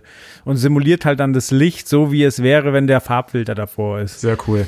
Ja, und das ist dann schon smart gemacht. So, Ja, andererseits kann ich halt ähm, die die die Lampe auch ähm, mit dem nötigen Zubehör an mein an Lichtpult anbinden und kann halt die Pixel, also äh, bei dem großen sind 16 LED-Pixel quasi, die drin sind, halt separat ansteuern und damit meine Effekte äh, kreieren. Und ähm, so ist halt für beide Welten ähm, jeweils angepasst alles drin, was du brauchst, um damit kreativ zu werden. Cool. Ja. Ja, kommt jetzt im Oktober auch eine, eine, eine 2-Meter-Variante. Okay. Wobei, also ich also gerade für, für die. Wie war 10 das Helio? Hast du nicht gesagt? Äh, Titan Tube war, glaube ich, 50 Zentimeter. Und Nee, der, Hel- Titan ist der große, der hat einen Meter Ah, okay. und der, der Helios hat die 50 Zentimeter. Okay. Genau. Aber ich weiß jetzt nicht, wie die 2-Meter-Variante ist. ja auch noch nicht auf Quantum, glaube ich. Kann sein. Also, ich weiß es auch nicht mehr hundertprozentig, aber ja, aber das ist auch wirklich faszinierend, ähm, äh, wie dieser Hersteller Astera in den letzten Jahren äh, den Markt was heißt revolutioniert hat. Ich meine, Akku, Akkuscheinwerfer gab's schon schon ewig und drei Tage, aber die haben es halt wirklich geschafft, ein, ein gutes Produkt mit einer tollen Leuchtkraft, mit ja, einer einstellbaren Akkulaufzeit quasi, die man wirklich, ähm, man kann halt über die App einfach sagen, ey, ich, meine Veranstaltung geht zwölf Stunden, so, dann gebe ich zwölf Stunden ein und dann wird halt äh, die Lichtleistung so weit runtergedimmt, dass ähm, die Lampe halt wirklich diese zwölf Stunden leuchtet. Und wenn ich sage, nee, ich will aber äh, volle keine Lichtleistung haben, dann stelle ich das halt ein und dann kann es halt sein, dass es halt nur acht Stunden leuchtet oder wie auch immer, aber man kann halt alles einstellen, was man möchte Ja. hat jede, jeder Scheinwerfer da hat einen Diebstahlschutz, weil wie gesagt, sie sind nicht mehr verkabelt oder ähnliches und das, das ist schon cool und wie gesagt, man sieht die Scheinwerfer auf immer mehr Veranstaltungen und im TV-Bereich und so weiter. Ja, weil halt da auch konsequent weitergedacht wird. Also beim Vorgänger war es zum Beispiel noch so, dass der Stromanschluss an der Seite war. So, wenn du jetzt Sachen hast, die, die lange, lange so stehen müssen, dann, dann musst du ja Strom anschließen, sondern dann kannst du sie nicht ähm, aneinander rein. Ja. So, bei der neuen Variante, beim Titan Tube jetzt ist es so, dass äh, der Anschluss auf der Rückseite angeschrägt ist. Angeschrägt deswegen, weil der Stecker schon relativ lang ist und du würdest einfach durch die Platine drücken, wenn du ihn gerade reinsteckst, aber so angeschrägt kannst du halt dann trotzdem Tube an Tube schrauben und dir so dein, dein äh, ich sag mal, deine Lichtkonstruktion bauen, ohne dass dir halt das Netzteil im Weg rum ist. Und das sind halt so kleine Feinheiten, die, die, äh, Ja, du musst, da musst du halt als Hersteller drauf eingehen. Also wie gesagt, und da ist es echt faszinierend, dass man ein Produkt erschafft, was wirklich, äh, wie gesagt, für den TV und für den Live-Bereich äh, gleichermaßen konzipiert ist, ähm, weil ja doch die Bereiche sich in einigen Dingen einfach mal ja komplett unterscheiden oder halt auch auf ganz andere Dinge Wert legen. Ähm, wie gesagt, der eine Bereich halt im Gegensatz zum anderen Bereich. ja. Klar haben sie auch viele Überschneidungspunkte, aber teilweise sind ja einfach die, die Vorgehensweisen andere. Gut. dann haben wir jetzt zum Schluss noch ähm, einen Punkt und zwar, äh, wir haben es ja vorhin schon angesprochen, dass, äh, dass wir gerne auch auf Vorschläge von Hörern eingehen und ähm, auf Themensuche sind. Es wurde ja auch gewünscht, dass wir Dinge machen, die vielleicht auch nicht im Heft stattfinden, wobei wir ja immer darauf achten, dass wir nicht einfach nachquatschen, was im Heft passiert, sondern quasi ein paar Zusatzinfos geben. Ja. Und äh, bei uns hat sich jemand gemeldet, und zwar der Patrick Paddy äh, Krause. Der ist ähm, Veranstaltungstechniker und momentan der Monitormann bei Toto. Okay, cool. Genau, und ähm, bei dem hatte sich einfach ein Gespräch angeboten, gerade jetzt auch im Hinblick auf eventuelle Neuhörer, ähm, ja, wie man denn in der in der Veranstaltungstechnik Fuß fasst, so Mhm. wie man wie man die nächsten Schritte geht. Ähm, es gibt jetzt kein Patentrezept, wie man an große Acts gerät und wie man immer ausgebucht ist, aber es war halt einfach mal interessant, seinen Werdegang zu hören und ähm, wie er Dinge wie, wie lange Arbeitszeiten sieht und ähm, Vitamin B und so weiter. Mhm. Genau. Ich würde sagen, wir verabschieden uns jetzt und hören dann einfach mal Erstmal, rein. genau, wir hören uns erstmal rein. Bis dann. Tschüss. So, heute habe ich einen Gast, nämlich den Patrick Paddy Krause, der heute, äh, der eigentlich mit Toto unterwegs ist und heute einen Off-Day hat und äh, so nett war, sich Zeit für mich zu nehmen. Hi Paddy. Moin. Na? Du wolltest mal ein bisschen erzählen, weil, weil du doch viele große Bands schon be betreut hast, sag ich mal, begleitet hast äh, und das Ganze schon eine ganze Weile machst, ähm, dass wir ein bisschen darauf eingehen, wie, wie kommt man denn an diese Jobs? Aber lass doch erstmal anfangen. Ähm, wie bist du denn zu dem Job gekommen und ähm, ja, was hat den Reiz für dich ausgemacht? Ich würde sagen, dass ich sehr klassisch zu diesem Job gekommen bin. Ich habe mit ähm, elf oder zwölf Jahren angefangen, äh, mich sehr für Musik zu interessieren, also nicht nur zu hören, sondern auch selber zu machen. Ähm, bedingt durch meinen Onkel, der hatte seit Ewigkeiten eine Band. Ähm, und ich habe dann angefangen, Gitarre zu spielen, habe von meinen Eltern, ich glaube zu Weihnachten, als ich zwölf war oder so, eine Gitarre bekommen. Und da war es quasi ja, da habe ich mir den Weg sozusagen selber gelegt. Habe angefangen in Bands zu spielen, ähm, in einer Band mit Schulfreunden auch relativ lange und habe mich eigentlich immer eher für den Technikteil dahinter interessiert, sprich ähm, andere Gitarrensounds, äh, andere Synthi-Sounds teilweise. Dann, wie können wir uns im Proberaum gut aufnehmen? Äh, lass uns doch mal ins Studio gehen, wie funktioniert das da? Und so weiter und so fort. Und das ging so weit, dass ich dann irgendwann äh, ein Schulpraktikum machen musste. Ich glaube, das war mit 16 oder so. Ähm, und da war ich in der Hamburgischen Staatsoper. Das hat mich musikalisch leider überhaupt nicht interessiert und vom Hocker gehauen. Aber ähm, ich fand das sehr, sehr interessant, weil das natürlich ähm, trotzdem eine Welt war, die ich so noch gar nicht kannte. Ich hatte mit Opernmusik vorher nie was zu tun, ich hatte mit klassischer Musik vorher nie was zu tun. Und das war sehr, sehr interessant ähm, mitzubekommen, wie die das machen. Man hat natürlich als Teenager, wenn man in einer, in unserem Fall Punkrock-Band spielt, schon eine gewisse Vorstellung davon, wie das wohl bei größeren Bands funktioniert. Also ich sag mal, wenn man jetzt mit einer Punkrock-Band im 100-Mann-Laden spielt, dann ist das jetzt erstmal nicht so viel anders als bei Metallica, weil es gibt eine Kickdrum, es gibt eine Snare, es gibt zwei Gitarren und so weiter und so fort. Ist natürlich ein ganz anderes Level und eine ganz andere Liga. Ja. Aber das Prinzip dahinter ist sehr ähnlich. Und das war bei Klassiker, äh, klassischer Musik halt überhaupt nicht der Fall. Und ähm, ich bin dann über ein paar Umwege, äh, habe ich ein paar Leute kennengelernt, die in diesem in dieser Branche gearbeitet haben als Freie oder Freiberufler und ähm, bin so zu der Firma Profimusik aus Lüneburg gekommen und habe da dann letztendlich auch meine Ausbildung gemacht. Ähm, Elektrofachkraft für Veranstaltungstechnik in dem Fall. Und hatte ähm, na, zu meiner Ausbildungszeit und irgendwie die ein, zwei, drei Jahre danach sehr, sehr viel mit klassischer Musik und vor allem Jazz zu tun und auch Installation. Und habe mich da dann eigentlich eher wieder ja, wieder mehr für Rock'n'Roll interessiert und wollte eigentlich in die Richtung und hatte dann auch Glück, einfach Kontakte zu knüpfen und mit guten Menschen zusammenzuarbeiten, wo man sich viel abgucken kann, wie die das machen. Ähm, sowohl, was sind die, die immer wiederkehrenden Faktoren und was verändert sich? Äh, soll heißen Open-Air-Show, Indoor-Show, äh, groß und klein, aber eigentlich immer die gleichen Mikrofone und die gleichen Pulte. Und ich habe dann äh, irgendwann auch äh, die Gelegenheit bekommen, in einer Fabrik in Hamburg zu arbeiten. Ähm, eigentlich ein relativ bekannter Club, viel für Jazz, Weltmusik, klassischer Rock'n'Roll, also eine Metalband würde da jetzt nicht unbedingt spielen. Und da hatte ich die, die Situation und auch die, die Möglichkeit, mit den immer gleichen, äh, mit dem immer gleichen Equipment, also gleiches Pult, gleiche Lautsprecher, gleiche Mikrofone, gleiche Crew zu arbeiten und festzustellen, hm, also in dem Moment funktioniert das tierisch, aber gestern war das irgendwie komisch, als ich das so gemacht habe. Und habe mich dann dafür interessiert, warum das so ist. Sprich, habe mich ein bisschen mehr für, weiß nicht, wollen wir es Elektroakustik nennen? Oder äh, Ne? Also warum klingt die Kickdrum heute sehr, sehr cool und gestern war das irgendwie mhm. totaler Scheiß, wenn ich das so sagen darf. ähm, naja, und so war das irgendwie mein Anfang in dieser Branche. Und es hat mich bis heute eigentlich nie so wirklich ähm, gelangweilt. Aber wäre es ein Tipp für dich, wenn, also gerade jetzt bei der Ausgabe vom Podcast, die ja zu begleiten zu unserer Ausgabe 6 ist, die auch immer an alle Berufsschulen geht, so dass äh, mhm. wirklich Berufsanfänger die auch gleich in die Hand kriegen. Würdest du den Leuten am Anfang empfehlen, wirklich ähm, viele Jobs anzunehmen, auch wenn, wenn das Thema äh, einem vielleicht nicht so liegt, einfach um Erfahrung zu sammeln? Ähm, ja und nein. ähm, also ich würde schon sagen, dass es sehr viel Sinn macht, wenn man sich sehr breit aufstellt, zumindest am Anfang.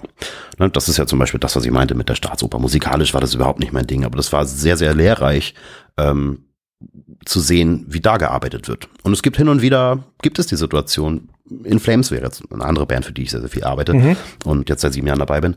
Da gab es zum Beispiel die Situation, dass wir vor ein oder zwei Jahren eine Tour gespielt haben, wo wir ein String-Quartett mit dabei hatten. Mhm. Also eine klassische Metal-Band, die eigentlich auch so vom Frequenzspektrum her alles abdeckt, was geht. Also sehr, sehr dicht und breit klingt. Und dann noch äh, zwei Celli, ne, ein Celli, zwei Geigen und äh, ein Kontrabass dazu. Und da war das natürlich schon sehr hilfreich, sich zurückzuerinnern und zu sagen, ha, also in der Staatsoper haben wir das so und so gemacht. Lass uns das doch zumindest mal ausprobieren. Ja. Ähm, und ich denke schon, wenn man sich als in der Ausbildung oder kurz danach, wenn man sich natürlich am Markt erstmal auch orientieren muss und sehen muss und auch kann, wo man hingehört sozusagen, da würde ich schon sagen, gerne alles Mögliche machen, was da kommt. Ähm, sofern es, und deswegen meine ich gerade ja und nein, sofern es qualitativ auch irgendwie Sinn ergibt. Also ich hatte jetzt noch nie den, den Drang danach, ähm, jeden Job anzunehmen, nur um Arbeit zu haben. Weil teilweise gibt es natürlich auch Dinge, wo ich mir denke, ja, nee, das muss jetzt nicht sein. Da braucht man vielleicht auch das nötige, naja, den nötigen Background für, dass man das auch machen kann oder sich erlauben kann zu sagen, nee, das mache ich jetzt nicht. Mhm. Ähm, da bin ich sehr dankbar, dass ich halt eigentlich seit Ende der Ausbildung gute Kontakte hatte, Leute, die auch ein bisschen Talent in mir gesehen haben vielleicht und sich gesagt haben, hey, den nehmen wir mit. Ähm, ja, also ich würde schon sagen, um die Antwort mal kurz zu fassen, auf jeden Fall sehr breit aufstellen und gucken. Auch wenn der Job jetzt nicht unbedingt Spaß macht oder vielleicht einen persönlich nicht so interessiert, ähm, schadet das ja nicht, auch mal eine andere Welt oder über den Tellerrand zu schauen. Ja. Mhm. Wie geht's denn weiter nach der Ausbildung? Also ist ja auch ein Thema, was wir häufig im Hefte behandeln. So, was kannst du nach der Ausbildung machen? Also ist es, mhm. Äh, also kommt es viel auf Beziehungen an? Wie, wie baut man diese Beziehung auf? Oder wie geht's denn dann weiter? Äh, also Beziehung auf jeden Fall. Ähm, Netzwerken ist sehr, sehr wichtig. Und ich finde die, in meinem Fall ist es ja hauptsächlich Touring. Ähm, ist die soziale Komponente auf jeden Fall die wichtigste. Ähm, es nützt ja jetzt nichts, jemanden dabei zu haben, der vielleicht an einem Mischpult oder als Systemtechniker für PAs oder als Lichtmann, wie auch immer, ähm, eine totale Granate ist, aber sozial inkompetent, wenn man hm. das so nennen möchte. Ähm, soll heißen, die soziale Komponente ist sehr, sehr wichtig, dementsprechend natürlich auch die Beziehung und die, die Kontakte, die man knüpft. Und da gehört natürlich auch ein bisschen Talent dazu und natürlich auch ein bisschen ähm, ja, das, das, der Wille auch dazu zu lernen. Ne, wenn man aus der Ausbildung rauskommt, dann hat man natürlich noch lange nicht die Erfahrung oder auch das, das ganze Wissen, um größere Produktionen stemmen zu können. Ähm, ja, und es ist natürlich auch wichtig, sich selber äh, ein bisschen zu platzieren. Also mir war das zum Beispiel total wichtig zu wissen, okay, was, was ist denn eigentlich so das Ziel? Wo möchte ich denn eigentlich hin? Und dann habe ich mir überlegt, wie ich da wohl hinkommen könnte und habe mich natürlich dann auch, äh, obwohl ich eben sagte, über den Tellerrand schauen und andere Produktionen machen und auch Dinge tun, die jetzt nicht unbedingt in meinem persönlichen Interesse liegen, ist natürlich wichtig, auf irgendwas zu fokussieren. Und das habe ich dann sehr, sehr doll mit Rock'n'Roll gemacht und hatte dann irgendwann die, die Chance oder die, die Möglichkeit, äh, bei Inflames einzusteigen. Beziehungsweise vorher noch bei Revolverheld. Ähm, das war eigentlich meine erste richtige Tour mit Revolverheld im Jahr, ich glaube 2011. Und auch da habe ich wieder Leute kennengelernt, die dann für andere Bands arbeiten und so weiter und so fort. Das ist so ein bisschen Pyramidenprinzip, finde ich. Ne, aus dem einen Kontakt werden irgendwann vier und aus den vieren werden irgendwann, weiß nicht, 16 und so weiter und so fort. Und da ist es dann irgendwann auch, ja, so ein Selbstgänger, würde ich sagen. Wenn man einmal drin ist in diesem, lass es ein Schneeballprinzip nennen, ähm, dann rollt es und rollt es und rollt es. Okay. In meinem Fall zu meinem persönlichen Interesse Gott sei Dank in die richtige Richtung, weil die Bands, für die ich arbeite, auch die Bands sind, die ich privat hören würde mhm. oder höre. Ähm, und es wäre jetzt sehr untypisch, mich auf einem Klassik Open Air zu sehen zum Beispiel oder auf irgendeiner Jazz-Tour. Okay, verstehe. Ja, trotzdem, äh, wie kommt man dann, also weil, weißt du, jeder, der mit der Ausbildung fertig ist, wünscht sich ja irgendwie mhm. zu den großen Bands zu kommen, so und äh, Absolut. Äh, wie landet man dann bei Revolverheld? Also, wie passiert sowas? Das war äh, ein Zufall tatsächlich, dass einer der vorherigen Azubis in der Firma, ähm, das war sechs, sieben, acht Jahre vor meiner Zeit, ähm, nach wie vor als freier Techniker für diese Firma gearbeitet hat und da halt der Monitormann war, der hat den Posten aufgegeben, ähm, aus privaten Gründen und äh, hat mir das angeboten, weil der halt gedacht hat, hm, der Krause, der ist äh, relativ talentiert. Ich glaube, den kann man da auch menschlich ganz gut hinschicken. Ähm, ist eine coole Größenordnung zu der Zeit. Mittlerweile sind die ja tierisch groß. Äh, die spielen ja Arenen und große Festivals. Ähm, aber zu meiner Zeit im Jahr 2011, da waren das Clubs. Mhm. Da haben wir irgendwie ähm, ja so Docks Hamburg Größenordnung gespielt oder ähm, Kolossal Aschaffenburg und so weiter. Ähm, und da war es dann natürlich schon so, ich denke zumindest, dass das so ein bisschen den Impact gemacht hat, von wegen, hm, der ist ja gerade erst aus der Ausbildung raus. Wie kann das sein, dass der schon mit so einer Band unterwegs ist? Mhm. Und dann gab es noch zwei, drei andere Leute, die vor mir die Ausbildung dort gemacht haben, unter anderem der Nils, ähm, der vor mir acht Jahre lang bei In Flames Monitor gemacht hat. Hat geheiratet, Frau ist schwanger geworden und der musste dann natürlich das Touring erstmal an den Nagel hängen. Ja. Und der hat mir das dann auch angeboten. Äh, mit dem Hintergrundwissen, ja, der kommt aus der gleichen Firma, der ist relativ talentiert. Bei Revolverheld hat er sich äh, ganz gut gemacht, schicken wir den nochmal zu In Flames. Und da ging das dann quasi los. Und das ist dann so ein bisschen dieses, hm, der ist erst, ich weiß gar nicht, 22 oder 23 war ich da erst, ähm, gleich weltweite Touren. Ich glaube, meine, ja, meine erste In Flames Tour war gleich in den USA. Ähm, das macht dann natürlich schnell die Runde. Das heißt, eigentlich hatte ich da mehr Glück als äh, tatsächlich Arbeit mit sowas. Man muss sich die Kontakte ja natürlich aufbauen und von klein nach groß. Und bei mir war das halt eher so, ja, hast du Bock? Und zack ging's los. Okay. Ähm, ich habe da jetzt ehrlich gesagt keinen äh, keinen richtigen Tipp oder keine, keine Lösung, wo ich sagen würde, wenn du das so und so machst, dann bist du in zwei Jahren bei einer großen Band dabei. Mhm. Ich glaube, so funktioniert das auch gar nicht. Ich glaube, wenn man sich das vornimmt, zu sagen, okay, äh, ich gebe mir selber jetzt zwei, drei Jahre und da will ich irgendwie bei Katy Perry Monitor machen, mhm. das wird nix. Also da muss man, ich glaube, ein bisschen, bisschen langsamer an die Sache rangehen. Und vielleicht auch einfach Glück haben. Also in meinem Fall war das natürlich mehr Glück als ne, zur richtigen Zeit am richtigen Ort die richtigen Leute gekannt. Ja. Ähm, jetzt hast du gesagt, so, ja, ein bisschen, bisschen Glück gehört dazu, aber bestimmt auch Fleiß. Ähm, wo, wo, wo zieht man denn da die Grenze zwischen, ich gehe die, die extra Meile und mache die extra Stunde und ähm, okay, das ist jetzt hier quasi unmenschlich und ausnutzen, was hier passiert. Äh, wie, wie kann man da die Grenze ziehen? Ja. Das ist eine sehr, sehr gute Frage. Und vor allem auch in unserer Branche und natürlich auch in vielen anderen, aber bei uns in der Branche ist das natürlich echt ein Thema, diese Arbeitszeit. Ähm, das ist auf Tour, finde ich, immer gar nicht so wild, weil man sowieso weg ist und sozusagen die Freizeit sich ganz anders gestaltet auf Natur. Mhm. Ähm, und diese Grenze zwischen, okay, wo gehe ich jetzt die extra Meile, wo setze ich mich nochmal eine Stunde extra hin oder wo arbeite ich vielleicht auch nochmal nach zu, okay, mir reicht's jetzt. Ähm, das war zu meiner Ausbildungszeit und auch danach ähm, sehr schwierig, da eine Grenze zu finden, muss ich gestehen. Aber eigentlich eher bedingt dadurch, dass ich ein sehr, sehr ehrgeiziger Typ bin. Ähm, soll heißen, Fabrik, äh, sagte ich ja eben schon als Beispiel. Wenn es da Shows gab, mit denen ich nicht happy war, hat's mich total gewurmt und ich wollte wissen, warum das so ist. Und habe mich dann hingesetzt und habe äh, Foren durchgelesen, ich habe mir Zeitschriften durchgelesen, ich habe versucht bei YouTube Videos zu finden von Leuten, ich habe versucht ähm, ganz blöde Sachen oder was heißt blöd, aber ganz komische Sachen. Ich habe mir aus dem Internet irgendwelche Samples runtergeladen, habe sie in Logic oder Pro Tools geladen und habe damit rumgespielt und irgendwann kam ich auf den Trichter, ah, es gibt ja sowas wie Laufzeiten und es gibt ja sowas wie äh, Kompression und Gates mhm. und so weiter und so fort. Ähm, da habe ich mich schon teilweise ähm, vier, fünf Stunden später dann so um nachts äh, drei Uhr entdeckt und dachte, hm, vielleicht ist auch langsam mal Zeit ins Bett zu gehen, weil du musst in sechs Stunden wieder aufstehen. ähm, ja, weiß ich nicht. Also ich glaube, solange man Freude an dieser ganzen Geschichte hat, ist alles gut.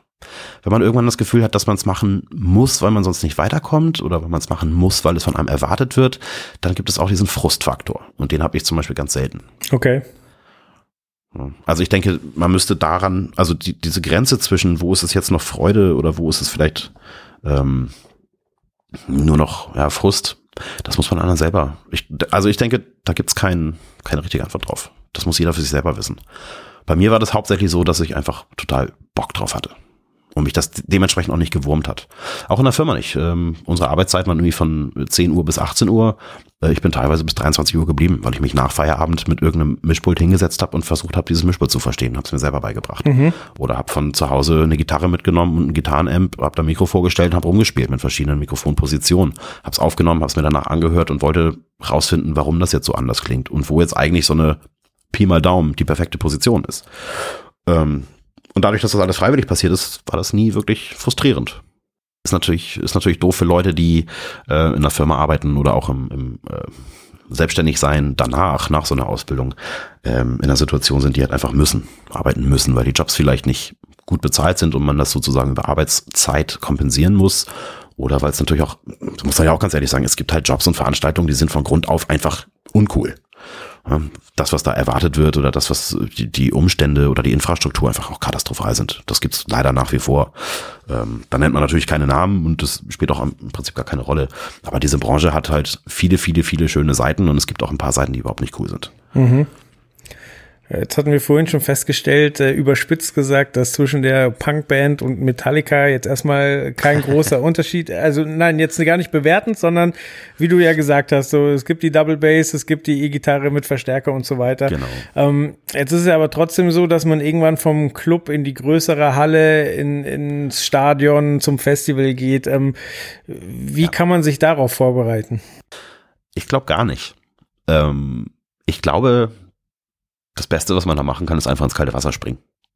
Das habe ich zumindest bei mir entdeckt. Ähm, und es gibt nach wie vor auch Shows. Oh Gott, als ich die erste Toto-Show gemacht habe letztes Jahr, war ich aufgeregt wie sonst was. Klar. ähm, das hatte natürlich ein bisschen was damit zu tun, dass ich hier mit Leuten zu tun habe, die seit äh, mehr als 40 Jahren als wirklich also nicht nur professionelle Musiker, sondern ja auch Songwriter, Produzenten und so weiter und so fort. Und da war das schon so, vor der ersten Show oder vor dem ersten Soundcheck dachte ich, oh Gott, oh Gott, die Band gibt es irgendwie zwölf Jahre länger als ich alt bin. Ja. Also die wissen sehr genau, wie das funktioniert. Und jetzt komme ich da als Hamburger Hillbilly und äh, soll da jetzt Monitor für die schrauben. Das hat sehr, sehr gut funktioniert und ich glaube, das hängt ein bisschen damit zusammen, dass mich das, äh, ja, dieses ins kalte Wasser springen das ist für mich eigentlich immer sehr, sehr wichtig. Wenn ich mir vorher zu viele Gedanken mache oder mich versuche darauf vorzubereiten und schon irgendwas in petto haben möchte, dann funktioniert das meistens nicht so gut, als einfach hinzukommen und zu machen. Und sich vielleicht auch ein bisschen darauf zu verlassen, dass man irgendwie ein paar Fähigkeiten hat. Ähm, diese Adaption von kleineren Clubs und vielleicht auch von selber in einer Band spielen zu auf einmal selber eine Band mischen oder von mit einer Band, die auf einmal einen Sprung macht von den 500er Läden in die 2000er Hallen und dann im weiteren vielleicht in die 15.000er Hallen zu gehen. Ähm, das ist mal ein bisschen geknüpft an ähm, Selbstbewusstsein, würde ich sagen. natürlich also ein Mensch, der sehr, sehr ängstlich an solche Dinge herangeht, der wird jetzt aller Wahrscheinlichkeit nach nicht so wirklich an diese großen Bands kommen. Ähm, das kann durch Erwartungshaltung sein von der Band oder vom Production Manager oder wie auch immer, weil natürlich eine große Produktion viel, viel mehr Verantwortung mit sich bringt und natürlich auch viel, viel mehr Ver, ähm, oder Erwartungshaltung hat. Mhm.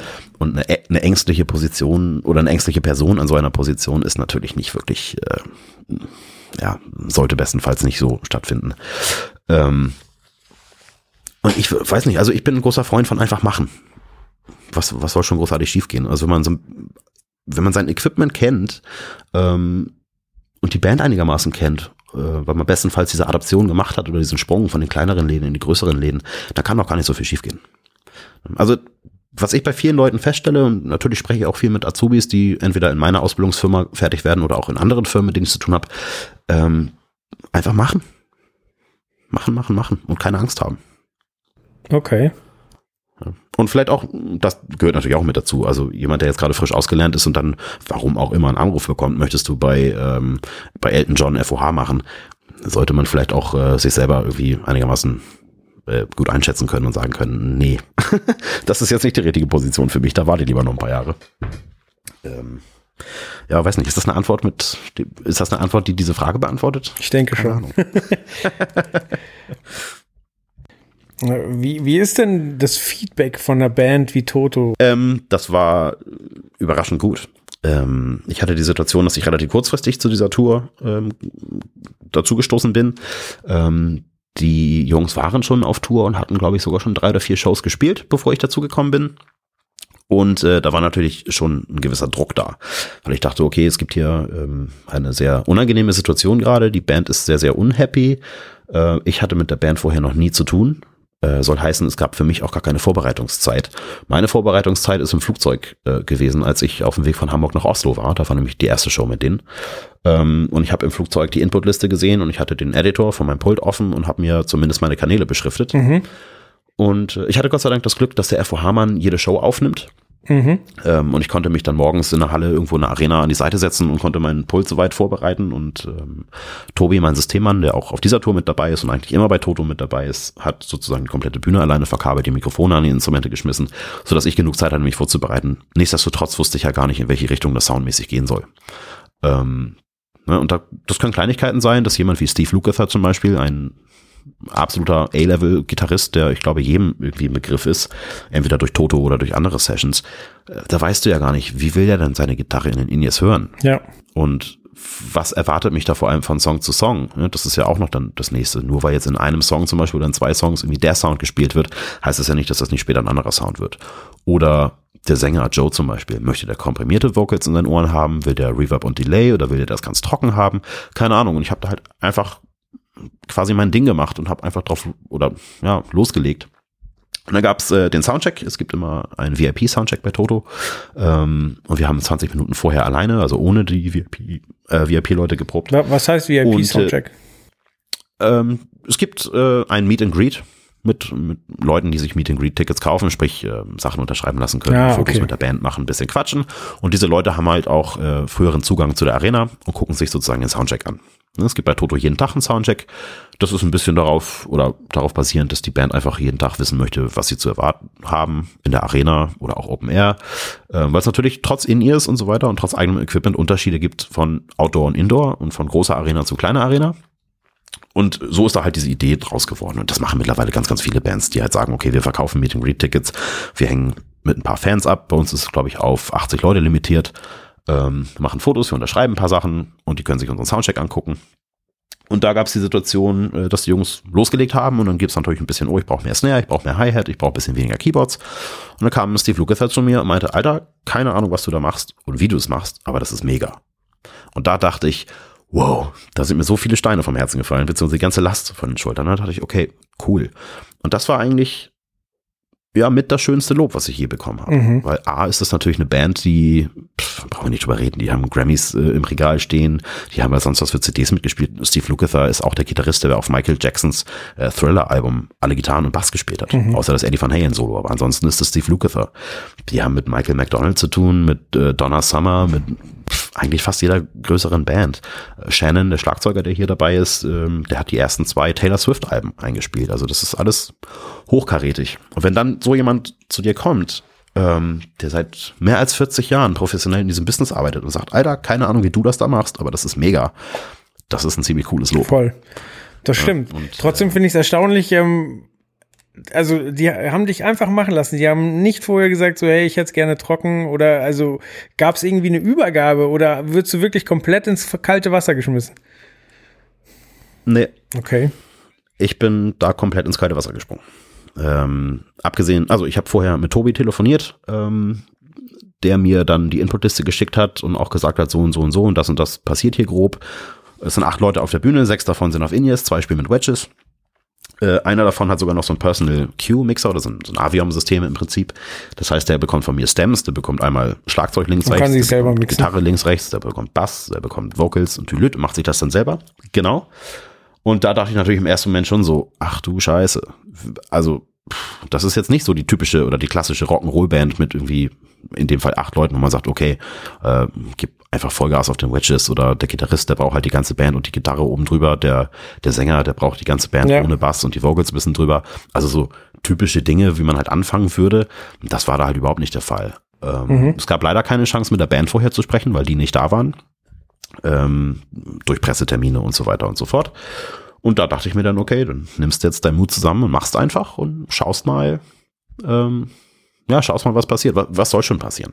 Also der, der dümmste Fall ist, dass sie sagen, das gefällt mir überhaupt nicht, das müssen wir zu morgen ändern. Weil es gibt ja dann natürlich Ja. auch, wenn man so kurzfristig dazu kommt, auch, was willst du da machen? äh, wenn es dann halt soundmäßig äh, blöd wird. Und natürlich sind die auch professionell genug zu sagen, okay, das, mein Gitarrensound hat mir überhaupt nicht gefallen. Lass uns da aber morgen mal kurz drüber Ja. sprechen oder nach der Show drüber sprechen. Ich erkläre dir kurz, wie ich das gerne hätte. Weil die natürlich äh, mit den 40 plus Jahren äh, Erfahrung auch ganz genau wissen, wie das geht. Aber das, ja, das war auf jeden Fall ähm, sehr, sehr doll ins kalte Wasser springen. Und es hat mich auch natürlich, ähm, es ist natürlich auch sehr, sehr beeindruckend, mit solchen Menschen zusammenzuarbeiten. Und je länger ich mit denen zu tun hatte, das war jetzt, meine erste Show war letztes Jahr im Februar mit denen, seitdem bin ich quasi dabei. Ähm, je länger ich mit dem zu tun oder je länger ich mit dieser Band zu tun habe, desto mehr habe ich verstanden, wer das eigentlich ist. Und die sind ja auch außerhalb von Toto sehr, sehr erfolgreich. Und ach, guck mal, den Song haben die auch geschrieben. Und Wahnsinn, die beiden spielen ja sogar auch der CD. Und wenn zum Beispiel Lenny Castro, der Percussionist, wenn der nicht mit Toto tourt, dann ist der entweder mit den Rolling Stones oder Joe Bonamassa unterwegs. Und wenn Steve Lukather nicht mit Toto unterwegs ist, dann ist der entweder mit Ringo Starr oder mit Ja. sonst wem unterwegs. Und das ist natürlich schon sehr, sehr beeindruckend. Und da hat man manchmal auch ein Klar. bisschen Aber ist halt auch eine coole Erfahrung. Was würdest du denn sagen, hat sich seit der Zeit, wo du angefangen hast, äh, verändert äh, im Berufsbild? Also jetzt gar nicht da, äh, davon gesprochen, dass die Hallen größer werden, sondern wirklich so, hat sich, äh, ist es die Technik immer noch dieselbe oder hat sich da in den letzten Jahren viel verändert? Meinst du das äh, allgemein oder jetzt auf meine Position? Auf deine? Position ich- bezogen. Auf meine Position. Also ich würde zum Beispiel, also mein Empfinden ist, dass bei den kleineren Bands äh, in ihrs äh, wesentlich mehr Verbreitung ähm, erfahren. Also weniger Wedges, mehr in ears bei, bei Bands, die gerade Auf anfangen. jeden Fall. Auf jeden Fall. Das ist ähm, zum einen natürlich bedingt dadurch, dass die Möglichkeiten wesentlich besser geworden sind. Also ich glaube, äh, ich sag mal, äh, der, der Standard in ihr Mix vor 10 oder 15 Jahren war bei weitem nicht so gut, wie das jetzt ist. Ähm, das ist einerseits dadurch bedingt, dass die äh, Monitorleute äh, mehr wissen, was sie da tun, denke ich, ähm, weil sich natürlich diese ganze, der, der ganze Fokus auf in ihr gelegt hat. Das ist zum anderen, dass die Pulte das auch besser hergeben, dass genügend ähm, Busse verfügbar sind in den Pulten, dass es bessere In-Ear-Systeme gibt, dass es auch erschwinglichere In-Ear-Systeme gibt ähm, und auch Pulte.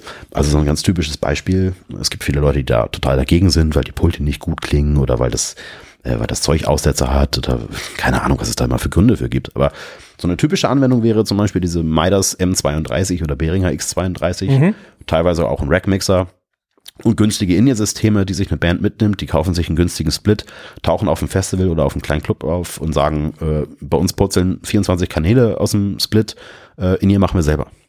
Und das ist in der Regel gar nicht so schlecht, was da zusammen gebastelt wird. Ähm, wenn man dann ein bisschen mehr Budget hat, dann hat man vielleicht noch jemanden dabei, der das dann aus der Crew mitbedient und so weiter und so fort.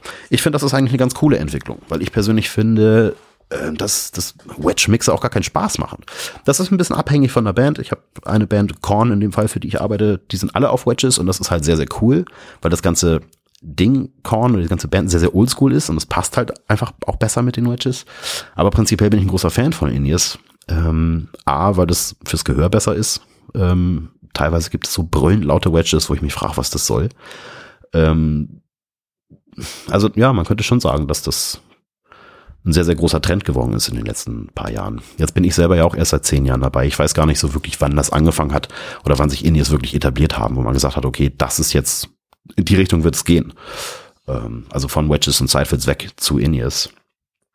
Ähm, Hast du denn auch Bands, die, die sagen, ja, ich will trotzdem den Sidefill einfach fürs Feeling? Auf jeden Fall.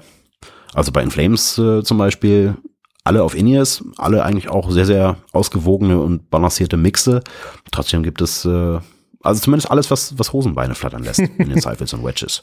Und das, das macht aber auch schon Sinn. Also du kriegst halt keine wirklich fette Metal-Kickdrum nur mit In-Ears. Natürlich möchtest du die auch spüren. Das heißt, du brauchst zumindest Sidefills, wo ein bisschen Kick und Bass, also Bass rauskommt. Ähm, bei der Band ist es jetzt so, dass die Gitarren auch sehr tief gestimmt sind. Ähm, die sind auf A und auf C gestimmt. Da macht es natürlich auch schon Spaß, wenn die aus den Wedges rauskommen und du nicht nur den Ton in den Ohren hast, sondern auch merkst, dass da ein bisschen Druck hinter sitzt. Das kommt in dem Fall dann aus den Wedges. Ähm, bei Toto zum Beispiel ist es gar nicht so. Da gibt es entweder Wedges oder In-Ears. Ähm, die beiden Wedge-Positionen, die wir haben, sind sehr, sehr human in der Lautstärke. Ähm, und die zum Beispiel hassen das. Also bei Toto wird es im Leben keine Sidefits geben, wo Kickdown rauskommt, weil die Low-End überhaupt nicht mögen. Das ist aber eher so, man könnte sagen, die typische Metalband, bei der es knallen soll, und die Studiomusiker, bei denen es sehr, sehr definiert und filigran sein soll. Ja, aber ist doch cool, wenn man dann beides bedienen kann. Auf jeden Fall. Das ist sehr, sehr unterschiedlich, aber es macht Spaß. Sehr schön. Und das mag ich eigentlich auch am Monitor mixen. Diese Challenge, dass man nicht für seine eigenen Ohren mixt. Ähm, damit will ich nicht sagen, dass FOH irgendwie die, die einfache Position ist, um Gottes Willen, aber als Monitormann mixe ich ja nicht für mich selber, sondern für andere Leute. Was ich eben sagte, möchte Steve Lukather seinen Gitarrensound wirklich so hören, wie ich mir das gerade vorstelle, oder ist es ganz anders? Und wenn man dann das Lob bekommt von den Musikern, die sagen, ja, das ist eigentlich genau das, was wir möchten. Cool. Ja, Das freut mich. sehr schön. Du, dann sind wir, glaube ich, so langsam durch. Ähm, vielen, vielen Dank, dass du dir Zeit Okay. genommen hast. Ich glaube, es war sehr interessant, Vielen auch Dank für die Hörer. Zeit. Und äh, ja, wie gesagt, wir sehen uns wahrscheinlich äh, im Winter nochmal und äh, trotzdem Das weiterhin erstmal alles Gute. Danke dir. Hat Spaß gemacht. Ja, cool. Das war natürlich mal ein äh, sehr interessanter Einblick. Ich sage jetzt mal wirklich auch ähm, ja direkt aus der Branche, was ich ja immer super interessant finde. Ich meine, wir sind auch aus der Branche, aber wir, wie ich schon anfänglich gesagt hatte, wir sind ja jetzt beide nicht diejenigen, die selber Veranstaltungen umsetzen und so weiter und ähm, ja selber als Veranstaltungstechniker oder Fachkraft für Veranstaltungstechnik äh, auf den Events unterwegs sind. Deswegen ist es mal total interessant, ähm, ja, von Leuten aus der Branche äh, zu hören, was man machen muss, worauf man vielleicht achten sollte und so weiter. Einfach so ein bisschen Tipps und Tricks, was wir auch immer äh, im Heft, sage ich jetzt mal, in, in, in kleinen Kästen haben in unseren Reportagen, weil wir auch immer gucken, dass die Profis da ihre Tipps weitergeben. Ähm, aber wie gesagt, ich finde sowas immer total cool, wenn Leute uns wirklich anschreiben und sagen, hey, das ist doch vielleicht ein interessantes Thema für, für eure Zuhörer. Vielleicht wollen wir einfach mal ein kleines Interview darüber machen. Kann ich einfach mal ein bisschen was drüber erzählen. Ähm, oder wie gesagt, wenn ihr selber da nicht ja, affin drin seid oder sagt, na, hm, man muss mich jetzt nicht unbedingt hören. Wie gesagt, wir nehmen auch gerne einfach Vorschläge für Themen auf und kümmern uns dann selber um die Recherche und so weiter. Ähm, aber wie gesagt, das äh, war ja vom, vom Paddy echt cool, dass er da sich die Zeit genommen hat, auch zwischen seinen ganzen Gigs einfach äh, mit uns da mal drüber zu quatschen. Ja. Worüber ich die ganze Zeit nachdenke, ist, ähm, er ist ja Audiotechniker, so äh, klingt seine Spur jetzt so gut, weil er so eine coole Podcast-Stimme hat oder hat er einfach so lange gedreht, bis er richtig gut klang? Du warst live mit ihm vor, das musst du wissen, ob er wirklich so klang oder äh, ob er da mal kurz irgendwie äh, die Software hat drüber laufen lassen. Ja, ein großes Rätsel. Mit diesem Rätsel lassen wir euch jetzt auch allein. Genau, könnt ihr selber rausfinden. Super. Nee, war wieder äh, extrem interessant. Ich fand zumindest interessant. Ich hoffe natürlich, ihr fand es auch interessant und äh, könnt euch mal wieder ein bisschen was aus unserem Podcast mitnehmen.